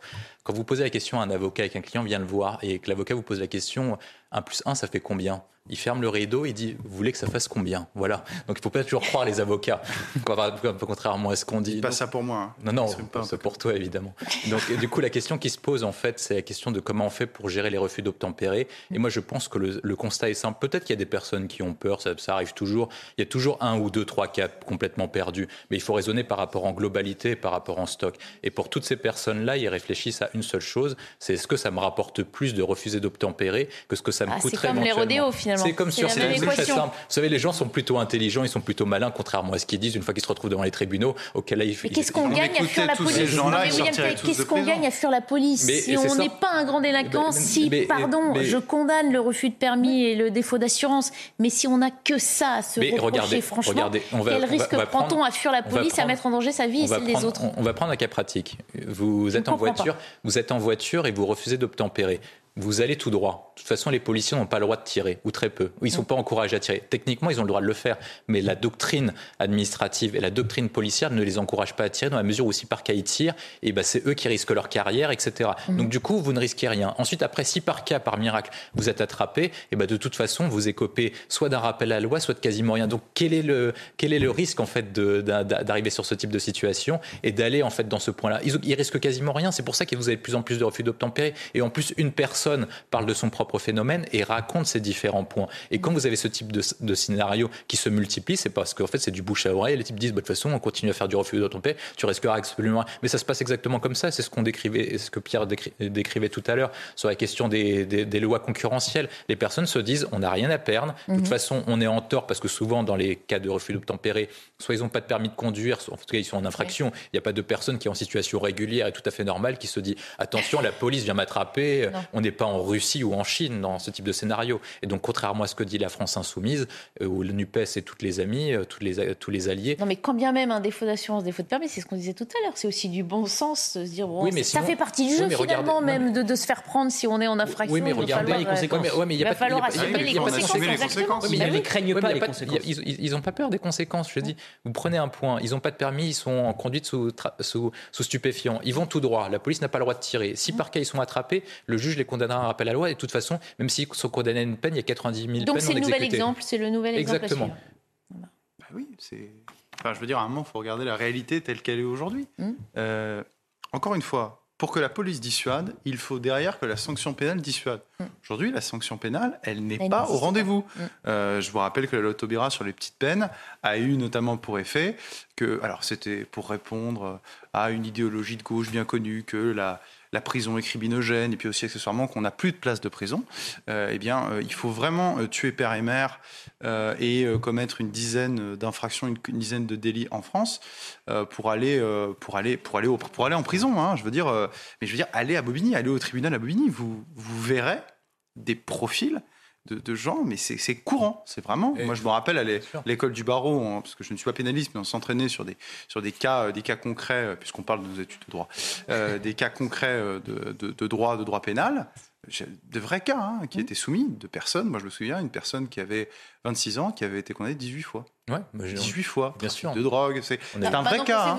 et, et, et c'est un exemple. J'en ai, ai, plein d'autres. Bah, moi, j'ai pas, pas les mêmes. Moi, j'ai tribunal correctionnel. J'ai passé toute une journée parce qu'il fallait faire une journée d'observation. Vous prenez les épisodes de 9h à 18h. Vous avez des personnes 18-19 ans condamné 30, 35 fois, voilà. avec 20 chefs d'inculpation. Oui, les yeux. bien sûr, ça se passe comme ça. Donc tous ceux qui ont vécu ce type de situation le connaissent. Alors évidemment, on n'a pas le droit d'en parler parce qu'il n'y a pas de statistiques ethniques, il n'y a pas différents points, mais mm. tout le monde le sait. Vous demandez aux policiers, ils vous diront la même chose en off. Tout le monde vous dira la même chose en off. La difficulté, c'est que maintenant les Français ne veulent plus que ce soit en off, ils veulent agir en on. Et c'est ça le point essentiel. Et bah, les politiques question. ne sont pas prêts à assumer la responsabilité, pardonnez-moi, oui. la responsabilité de, de l'action qu'il faudrait faire. Parce que si demain, la police le, décide d'intervenir, c'est-à-dire que le politique décide d'intervenir, bah, euh, il va y avoir, euh, pardonnez-moi, enfin, il va y avoir un clash. Hein, c'est-à-dire que concrètement, il va falloir y aller. Même dans un contexte si vous va... rappelle souvent William mmh. Tech, que les Français attendent hein, plus de oui. fermeté et une action. Si les mais... démarches sont avant tout électoralistes, oui. on pourrait dire mais alors vous sous-estimez la, la, tenaille. Ouverte, elle est royale pour vous appliquer ce que les Français attendent. Oui, mais vous sous-estimez. Oui, mais encore, encore l'occurrence, qui interviendrait le ministre de l'Intérieur, mmh. d'accord Et même le ministre euh, le ministre de l'Intérieur, il n'a pas le pouvoir. Et voilà, et il n'a pas le pouvoir parce qu'il faut qu'il demande au président de la République. Mmh. Si demain on décide vraiment d'intervenir dans les quartiers où il y a euh, les refus d'obtempérer, ce type de rodéo, euh, où la France n'existe plus vraiment. Dit de on reconquête sait, Mais on le sait, reconquête républicaine, merci. Mmh. donc zone de non-France. en l'occurrence, ce sera l'émeute. Et le précédent jurisprudentiel, c'est-à-dire les émeutes 2005, de 2005, mmh fait ici euh, écho et aucun ministre ne voudra y aller parce que la, la situation des banlieues aujourd'hui est bien pire que celle oui. de 2005. Oui. Donc le ministre sera probablement obligé de démissionner parce que demain, si ces quartiers s'embrasent, on est dans une situation de quasi-guerre civile.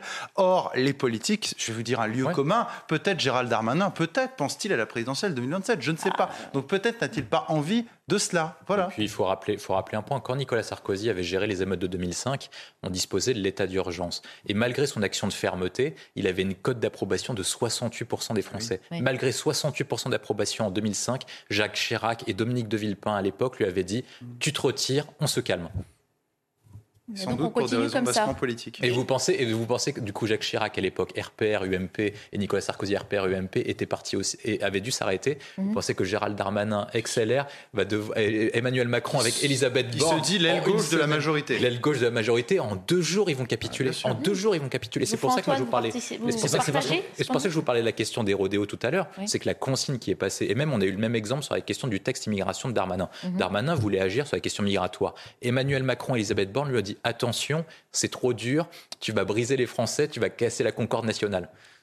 Mais la question qu'il faut se poser, c'est comment est-ce que c'est possible que les politiques avant, avant Darmanin, avant Macron, et laisser ça s'installer dans nos Mmh. banlieues. Alors c'est des choses quand même qui étaient sues, qui étaient sues. Il y avait des rapports des services, des services de renseignement, des services de police. Vous savez, la police, on peut les critiquer, mais ils n'ont jamais cessé d'y aller dans ces Mmh. quartiers. Alors c'est de plus en plus dur, effectivement, mais il faut quand même saluer leur courage. Ils y vont encore, et euh, au risque de leur vie. Donc comment c'est possible qu'en fait les, les autorités politiques aient fermé les yeux au point d'arriver à une situation actuelle où en fait si jamais il y a une intervention policière, c'est la guerre. On continue nos débats euh, dans un instant. On viendra sur cette autre actualité, hein, cette rixe à Colmar euh, qui a euh, mal tourné et qui se solde par un mort abattu par balle. On en discute dans un instant. On reprend nos débats dans la belle équipe. On revient sur cette rixe. Un jeune Afghan de 27 ans est mort après avoir été blessé par balle le week-end dernier dans un quartier de Colmar. Les circonstances de ce drame ne sont pas encore totalement euh, clarifiées. On fera le point dans un instant avec Sandra Buisson du service police-justice sur les dernières informations de ce dossier. On va d'abord revenir factuellement hein, sur ce qui s'est passé avec euh, Thibault Marcheteau.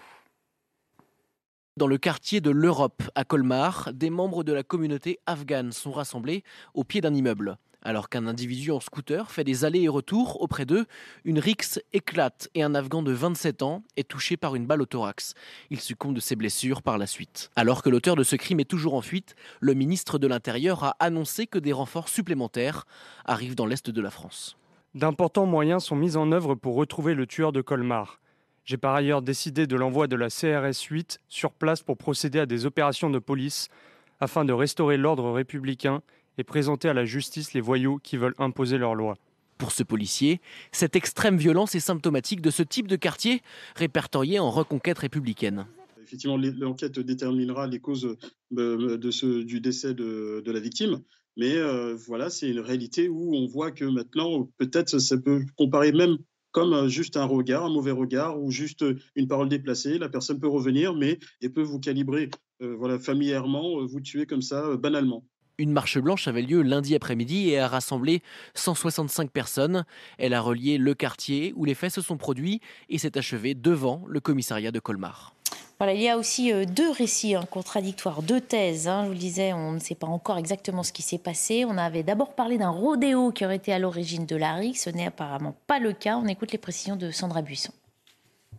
Alors pour l'instant, les sources divergent sur l'origine de l'altercation qui a précédé euh, ce tir mortel donc, qui a tué cet euh, Afghan de, de 27 ans. L'affaire se passe à la mi-journée dimanche. Plusieurs amis euh, de nationalité afghane sont en train de préparer un barbecue au pied d'un immeuble de ce quartier de reconquête républicaine à Colmar. Là, une dispute éclate entre ce groupe et un autre groupe dont fait partie un individu qui fait des allers-retours euh, sur la route euh, en scooter. Pour le parquet, il y a cette altercation parce qu'un des participants au barbecue, la future victime, a demandé à l'individu à scooter de cesser son rodéo. Mais pour plusieurs sources policières, il n'y a pas de rodéo au sens où, selon les vidéos exploitées, l'individu à scooter ne fait pas de run, de roue arrière ou euh, d'accélération intempestive. En revanche, ces sources policières confirment que les nuisances sonores provoquées par le scooter ont pu déclencher la dispute sur fond d'antagonisme entre les deux groupes.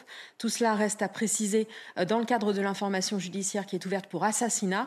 Assassinat parce que euh, le parquet considère qu'il y a préméditation, puisqu'après l'altercation, l'un des individus euh, du groupe du scooteriste est parti, puis revenu avec une arme et a tiré en direction du groupe qui faisait le barbecue. Cet individu, ainsi qu'un second, sont toujours recherchés par les officiers et les enquêteurs de la police judiciaire.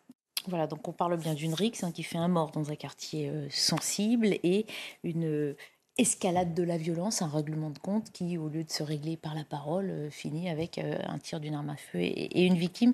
Maître Gentil, je vous ai vu bondir plusieurs fois à l'évocation de ce terme, hein, la reconquête républicaine, un quartier de Mhm. reconquête républicaine qu'on a déjà évoqué pour, pour d'autres sujets. Je l'ai découvert en fait avec vous. Alors, je vous le dis, hein, quand j'ai entendu le terme de euh, quartier de reconquête républicaine, je ne sais pas pourquoi j'ai pensé au parti d'Éric Zemmour. Je me suis dit, pourquoi est-ce qu'il nous parle de ça? Euh, Et puis après, j'ai réfléchi. Et donc, du coup, c'est ce qu'on appelle des quartiers de reconquête républicaine. Bon, euh, parlons français. Bien nommer les choses avant de bien les combattre. C'est une partie du problème, on n'ose pas regarder Évidemment, avec les bons évidemment, mots les mais situations. évidemment, pour mais si vous avancez à l'aveugle, vous allez aller dans le mur. Voilà, c'est pas besoin de- de- de- d'avoir fait l'ENA pour comprendre ça, en l'occurrence. Ces termes pompeux peut-être euh, parce qu'ils ont pour fait l'ENA qu'ils éviter de, désigner directement le- la réalité, pardon C'est peut-être parce qu'ils ont fait l'ENA qu'ils prennent ce type d'acronyme. Je sais pas, je ne vais pas me lancer là-dedans, je vous laisserai le faire. Euh, mais le, fonctionnaire bashing, je, le connais un peu, mais je, je pense qu'ici, c'est surtout, indépendamment de savoir si c'est des fonctionnaires qui ont inventé ce terme, en réalité, il y a une cécité sur la réalité qui a du mal à être pointé ici. Ce ne sont pas des zones de reconquête républicaine, ce sont des zones de non-France. Il n'y a plus la civilisation française ici depuis longtemps. Il faut arrêter de parler uniquement de quartier. Dans toute, je dis bien dans toute ville en France, de plus de 10 000 habitants, il y a au moins une zone qui ressemble à ces zones-là. C'est-à-dire des zones qui sont des zones, je le dis, de non-France, où il n'y a plus de Français. Oui, je le dis, il n'y a plus de Français, où il n'y a plus de coutumes françaises. Il n'y a, plus d'habitudes françaises.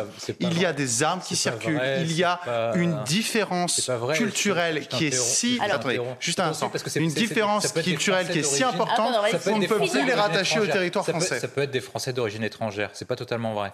Non, mais alors, bah, très intéressant ce que vous dites, parce qu'en l'occurrence, moi, voyez-vous, que ce soit des Français euh, sur leur carte d'identité, je ne nie pas leur identité juridique. C'est leur identité culturelle que je pointe. en l'occurrence, vous pouvez avoir une identité française et vous appelez Monsieur Koulibaly. Écoutez, je ne vous nierai pas, même à ce monsieur, euh, la, catégorie de français sur le plan juridique, mais ce n'est plus la France. mais la question qui est posée, c'est qu'est-ce que vous en faites du coup par conséquent? De quoi? Ils sont sur le territoire français, ah. ils sont français, vous ne pouvez pas leur déchoir leur nationalité s'ils ont des françaises. Alors, c'est très intéressant. quoi? Alors, en l'occurrence, ici, déjà, première chose, il y a beaucoup de personnes qui sont en situation irrégulière dans ces quartiers. et la police ne veut pas y intervenir. Attendez, on, y va, on y va tranche par tranche. On y va tranche par tranche. On y va tranche par tranche. Vous inquiétez pas. Donc ça, c'est le premier élément. Le deuxième élément, ensuite, il y a des gens, effectivement, qui ont la nationalité française, qui l'ont eu euh, par le droit du sol et qui ne se comportent pas. Droit du sol, droit du sang. Droit du sol, droit du sol, droit du sang, effectivement, mais surtout, majoritairement, en l'occurrence, droit du sol. Bon, maintenant, la question, c'est qu'est-ce qu'on fait? Bah, Qu'est-ce qu'on fait? Déjà, premièrement, on va essayer en amont d'arrêter l'immigration massive, puisque nous avons des records d'immigration. Nous avons des records d'immigration. Si on, parle de ferme le robinet. Si on parle, ferme le robinet. parle de territoire de conquête républicaine, c'est la question du stock qui est posée, ceux qui sont en place. La question du stock. Et eh bien sur la question du stock, il va falloir dire à un moment à ces gens-là que s'ils ne respectent pas nos lois, et ça pose la question de la réponse pénale à adapter, mmh. ils n'ont rien à faire sur ce territoire rien à faire. Du coup, vous les virez, même si bah, En l'occurrence, les personnes qui sont binationaux et qui commettent un délit, oui, ils doivent repartir. Non, ceux qui sont que français. Ceux qui sont que français, c'est la majorité. C'est la majorité, 65, 70 Je sais pas, je sais pas. Vous avez des chiffres Moi, je les ai pas. Ah, si vous prenez un. Non, non, je ne sais pas. Vous prenez Franchement, on ne sait pas. Vous prenez un département type, c'est Seine-Saint-Denis. Moi, je, moi, je sais que. justement, vous regardez le pourcentage d'étrangers, et donc du coup, vous regardez le pourcentage de Français, et par rapport à ceux qui ont bien. Eh bien, il faut dire à ces gens. Eh bien, vous voyez, le droit n'a pas réponse à tout, mais il faut dire à ces gens que s'ils veulent vivre selon des coutumes, selon des mœurs qui sont souvent des mœurs d'Afrique du Nord ou du Moyen-Orient, il faut qu'ils aillent dans ces pays-là. Donc vous virez, vous virez des Français Je pense qu'il faut revoir en amont et on peut effectivement en aval dire à ces personnes, euh, pas forcément les sanctionner, mais leur dire écoutez, si vous voulez vivre selon vos modes de vie, allez dans des endroits qui y correspondent. Et veulent pas partir Attends, on s'éloigne un peu du sujet aussi parce que l'enquête est Dans un premier temps, on réglera déjà une grosse partie du sujet. L'auteur des coups de feu, euh, du coup de feu est en fuite, hein, qu'il est euh, recherché, que la victime, donc c'est le parquet, euh, procureur de la République, hein, qui, qui fait un communiqué. Ah. La victime est un Afghan, un jeune homme né en 1995 en Afghan, domicilié à Mulhouse, qui a été blessé donc au thorax. Voilà, pour l'instant, on ne sait pas plus par rapport à ce que ce que vous euh, décriviez. On parle quand même, encore une fois, ce qui nous intéresse là, c'est aussi cette euh, cette violence qui s'exprime dans un cas comme celui-là, comme on l'a vu dans d'autres. Moi, je posais la question à Pierre. Et sur comment on prévient cette violence ou comment euh, on l'empêche. Moi, je posais la question à Pierre parce que sur, sur une partie du constat, on est d'accord. Le problème, c'est la question du stock, mais on va y, on va y arriver. Il y a un point, c'est qu'en fait, sur les territoires dits perdus de la République, comme euh, Georges Bensoussan l'appelait, en fait, vous avez une loi concurrente à l'autorité de l'État, et mhm. dans ces, dans ces, en fait, vous avez des bandes qui affrontent la police. Mais mhm. dans ces, parce que c'est une loi darwinienne, il y a parfois des bandes qui s'affrontent entre elles pour le contrôle du territoire. Et donc sur ces points-là, c'est plus l'État qui a le monopole légitime de violence, c'est qu'en fait c'est la loi du plus fort qui est en train de s'appliquer, et donc chacun essaie de marquer son territoire, et que cette course à l'armement conduit à des actes de plus en plus radicaux et des actes de plus en plus violents parce que l'État n'est pas présent. Et c'est pour mm. ça qu'on parle de territoire ou territoires de reconquête républicaine parce qu'en fait, on veut réinstaurer la loi de la République mm-hmm. et la loi de la France dans ces territoires. Maintenant, la question, c'est comment on fait? Effectivement, le Christophe Guillu l'aborde très concrètement. Il y a un problème qui est lié à la question migratoire, dans la mesure où vous avez un processus de schéma qui est très simple. Ce que des personnes arrivent, les policiers les arrêtent, on les emprisonne. Ensuite, après, souvent, ils sortent de prison, ils veulent construire une vie de famille. Et donc, du coup, ils sortent de la délinquance, mais ils sont renouvelés par de l'immigration plus jeune, c'est ce que décrit Christophe Guilluy dans le temps des jours ordinaires, et en fait, du coup, il y a un flot illimité de délinquants. C'est là la difficulté, parce qu'en fait, les jeunes qui sont dedans ont à peu près deux modèles euh, alternatifs au modèle républicain, c'est la loi des gangs et la loi du grand frère, donc la loi islamique. Et c'est ça le principal problème. Comment on fait principalement? Donc on, évidemment, on doit stopper la vague migratoire, et deuxième point, on doit casser les ghettos urbains, et donc casser la loi SRU, parce qu'on concentre la même population là-dedans, donc il y a un véritable problème. Ensuite, on, après, on a un sujet essentiel qu'on n'a jamais résolu, et sur laquelle a buté Éric Zemmour lors de la campagne présidentielle. C'est qu'est-ce qu'on fait des personnes françaises d'origine étrangère qui vivent dans ces quartiers-là et qui subissent davantage qu'ils ne choisissent cette vie de quartier parce qu'en fait quand vous êtes jeune, ils subissent en fait un contre Non non non, mais, non mais quand, vous êtes jeune. Qu'est-ce que, vous voulez en faire Qu'est-ce qu'on fait de bah, ces gens-là Justement, je vais y arriver. Vous n'avez pas les déplacer alors qu'ils bah, justement, leur, justement moi, je suis contre l'avis de, de Pierre de, les déplacer. Parce que moi, je pense que ces personnes-là, en fait, on ne propose pas un modèle alternatif par rapport à, à, leur choix. C'est-à-dire qu'ils ont le modèle de la loi des gangs ou la loi islamique. Moi, j'ai grandi dans ces quartiers-là, j'ai joué au basket là-bas. Je sais très bien comment ça se passe. Et donc, du coup, ces personnes veulent s'intégrer dans un modèle parce que chacun a besoin d'exister socialement et chacun a besoin de trouver un groupe de potes. Et donc, tant qu'on n'arrivera pas à proposer un modèle alternatif, donc via la voie républicaine et la voie française, eh ben on n'y arrivera pas. Le modèle alternatif, c'est quoi bah Justement, on va y arriver. On va y arriver. On va y arriver. Moi, je pense que la question des ZEP était une erreur complète. Je pense que les parents n'ont pas le temps de s'en occuper, alors que il y a deux fonctions principales à l'éducation celle des parents qui éduquent et l'école qui instruit. Mmh. Et donc, du coup, il faut sortir ces personnes de ces quartiers en les mettant dans des internats d'excellence en dehors de ces quartiers-là. Et une fois que vous mettez ça en place, vous sortez. Pas les moyens de faire tout eh ben, ça. Je pense, je pense que ça coûte. Je pense que ça coûte moins cher que les 100 milliards qu'on a mis dans la politique de la ville. Ah, mais d'accord. Oui, c'est l'État qui prendrait en charge bah, l'instruction de ces, ces enfants-là bah, Les parents, ils n'ont pas un rond. C'est spartiate ce que vous proposez là, c'est amusant d'ailleurs. Bah, au moins, je propose une chose qui ne soit pas de les dégager de leur pays d'origine. Attendez, attendez. Enfin, c'est quand même assez utopique. Moi, je pense qu'il faut plutôt réaffirmer l'autorité de l'État. Vous savez, ces gens, il faut regarder aussi le phénomène culturel. Là, sur cette rixe-là, c'est la tribalisation en fait. C'est qu'on importe. Il y a des gens qui viennent d'Afghanistan, des gens qui viennent de Libye, des gens qui viennent de Tunisie ou je ne sais où, et qui s'affrontent entre eux. C'était le cas à Saint-Denis il y a deux semaines, où des Algériens et des Égyptiens euh, se sont frappés dans des de dans la rue. Et en fait, c'est ça. Et pourquoi? Parce que ces gens viennent de pays, viennent de cultures où l'État a une autorité très forte. C'est-à-dire que l'État, bah, c'est la charia. Pour en Afghanistan, c'est la charia. En Libye, c'est pareil. Et donc, en fait, ils ne craignent pas là-bas. Euh, en France, ils ne craignent pas la justice, ils ne craignent pas l'État comme ils le craignaient dans leur pays de départ. Donc, si on arrive à réaffirmer l'État et dire à ces gens, voilà, si vous vous tapez entre eux, si vous faites des actes de délinquance euh, comme ça, vous allez le payer, vous allez le payer très très cher. et eh bien, je pense qu'on va d'abord réduire ces risques. mais ça, on est parfaitement d'accord. Ça, c'est la question de la reconquête du territoire. La reconquête du territoire repose sur trois piliers simples. Le premier point, c'est qu'il faut rétablir l'ordre égalien et l'ordre judiciaire à travers un, un état d'urgence mm. localisé. C'est-à-dire que comme ce qu'on a mis en place au niveau national et ce qu'avait mis en place François Hollande après les attentats du 13 novembre 2015 ont permis de reprendre une partie des quartiers et de saisir 5 000 à 10 000 armes. Donc si François Hollande a pu le faire alors qu'il était considéré comme un mou, et eh bah ben, du coup, techniquement, tous les présidents sont capables de le faire. sous cloche euh, localement, localement euh, des état d'urgence, des quartiers. Et bah, exorbitant du droit commun, on permet aux policiers d'intervenir et de reconquérir ces quartiers. La question essentielle et la question que tout le monde se pose Vous sur laquelle le problème, j'imagine. Non, non, non, non la question que tout le monde se pose, c'est comment on fait pour les personnes qui sont étrangères, de toute façon, ils seront virés. La question qu'on se pose, c'est comment on fait pour les personnes qui sont françaises. Pouvez arrêter qu'on réponde Et vous voulez bien aux internats Alors, je, redis, mais vous allez me laisser aller jusqu'au bout, et rassurez-vous, j'arriverai au fond. Les personnes qui commettent des délits et qui sont de nationalité étrangère doivent être expulsées. Les personnes qui sont binationales, et donc du coup qui ont une autre nationalité, doivent être expulsées. Sur les personnes qui ont été... comment vous faites Attendez. Sur les personnes qui ont été naturalisées, et qui n'ont qu'une seule ici nationalité, c'est la nationalité française. Euh, moi, je pense qu'on peut envisager une déchéance de nationalité. Vous les rendez apatrides Voilà. Et vous les, vous les renvoyez dans quel pays, Bien apatrides Le pays de leur choix. Oui, bien sûr. Le pays de leur choix. Vous savez, je vais dire une chose. Non, mais je vais dire une chose. Ah, dans les faits, ça... c'est pas si simple que ça. Non, c'est pas. Alors, alors, moi, non parce que nous avons des traités internationaux. Parce que nous avons des traités. Non, pas du tout. Mais justement, c'est beaucoup moins coûteux. Ah, non, mais en l'occurrence, c'est une vision, euh, d'ailleurs juridique. C'est la vision que vous défendez, c'est la vision de l'État de droit. Moi, je ne suis pas un partisan de l'État de droit. Alors, beaucoup de gens pensent que soit il y a le totalitarisme, soit il y a l'État de droit. Moi, je pense que les droits individuels, on le voit ici portés à leur extrême, portent atteinte à notre peuple. Le fait de créer un apatride. Excusez-moi, quelqu'un qui a commis un crime, en l'occurrence, euh, je me fiche de sa situation et de savoir si euh, il va se perdre dans le désert du Sahara parce qu'il s'est apatride ou au pôle Nord. Mais comment vous je m'en fiche parce qu'en l'occurrence il a commis un crime. Mais s'il n'a pas de nationalité, vous pouvez pas l'expliquer. Comment il s'en va comment, comment, il quitte la, France On lui dit, mais si, mais bien sûr que si. Bah non. bien sûr que C'est- c'est. quoi, tu l'envoies dans dans un une charter res et tu nouli. l'expulses et tu Mais il y a non, il y a des mer. res nouli. Non, mais c'est Non, n'importe il y a. Bien sûr que non, c'est pas n'importe quoi. Attendez, vous savez ce que c'est une res nouli des des endroits des endroits sans droit. Il en existe dans Oui, le il en monde des existe, endroits sans droit. Eh bien, ils choisiront des endroits sans droit. Ou alors on les met en demeure sous un an, un an et demi. Et souvent les euh, personnes qui ont été naturalisées, attendez, les souvent, mais non, pas du tout. Vous connaissez pas le sujet. En l'occurrence, les personnes qui sont naturalisées, souvent, ont la possibilité de récupérer la nationalité qu'ils avaient avant. D'accord Donc, en l'occurrence, c'est leur dire, vous avez un an pour envisager la nationalité qu'ils veulent. En l'occurrence, de ré- oui, mais de français, mais encore Mais une fois, je vous que- dis, mais est-ce que- si on refuse face, de, sortir des traités et de, de rester dans notre vision d'état de droit, on va jamais, on va jamais s'en sortir. Mais donc hein, du coup, du coup, admettons qu'il soit syrien.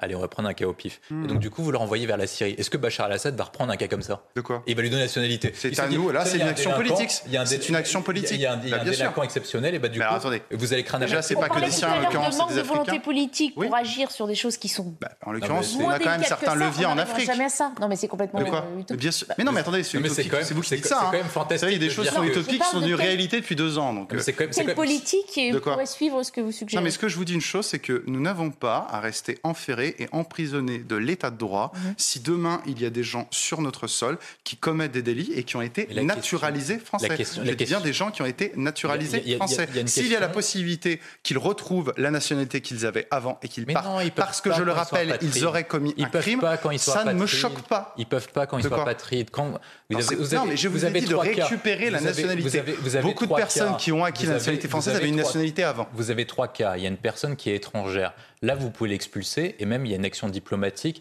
qui peut être faite pour, les, pour obtenir un laissez-passer consulaire. Ça s'appelle une action diplomatique, soit via un deal, soit via une coercition diplomatique Ah envers le pays en question. Vous avez un deuxième point s'ils sont binationales. Oui, s'ils sont binationales, si le crime est assez fort, Mm. vous pouvez les déchoir de leur nationalité. Si Mm. par cas ils ont que la nationalité française et oui. qu'ils sont nés en France, il y a le droit du sol et le droit du sang. Je Comment parlais vous pas de ce les Je parlais pas de ce cas-là. Comment vous les vous parlez des actions diplomatiques. Vous savez, euh, quelqu'un qui avait, euh, qui a des parents maliens, des grands-parents maliens, ou qui était, ou qui était, ou qui était, ou qui lui-même de cette nationalité avant.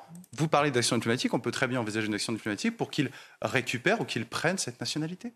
Donc vous allez appeler le pays en question pour leur dire on va transformer un apatride et on va le transformer là-bas Et vous, vous donnez une nationalité. Bien sûr. Mais il n'y a aucun pays qui Vous accepte plaisantez, ça. vous, parlez, vous parlez des actions diplomatiques, des pressions diplomatiques.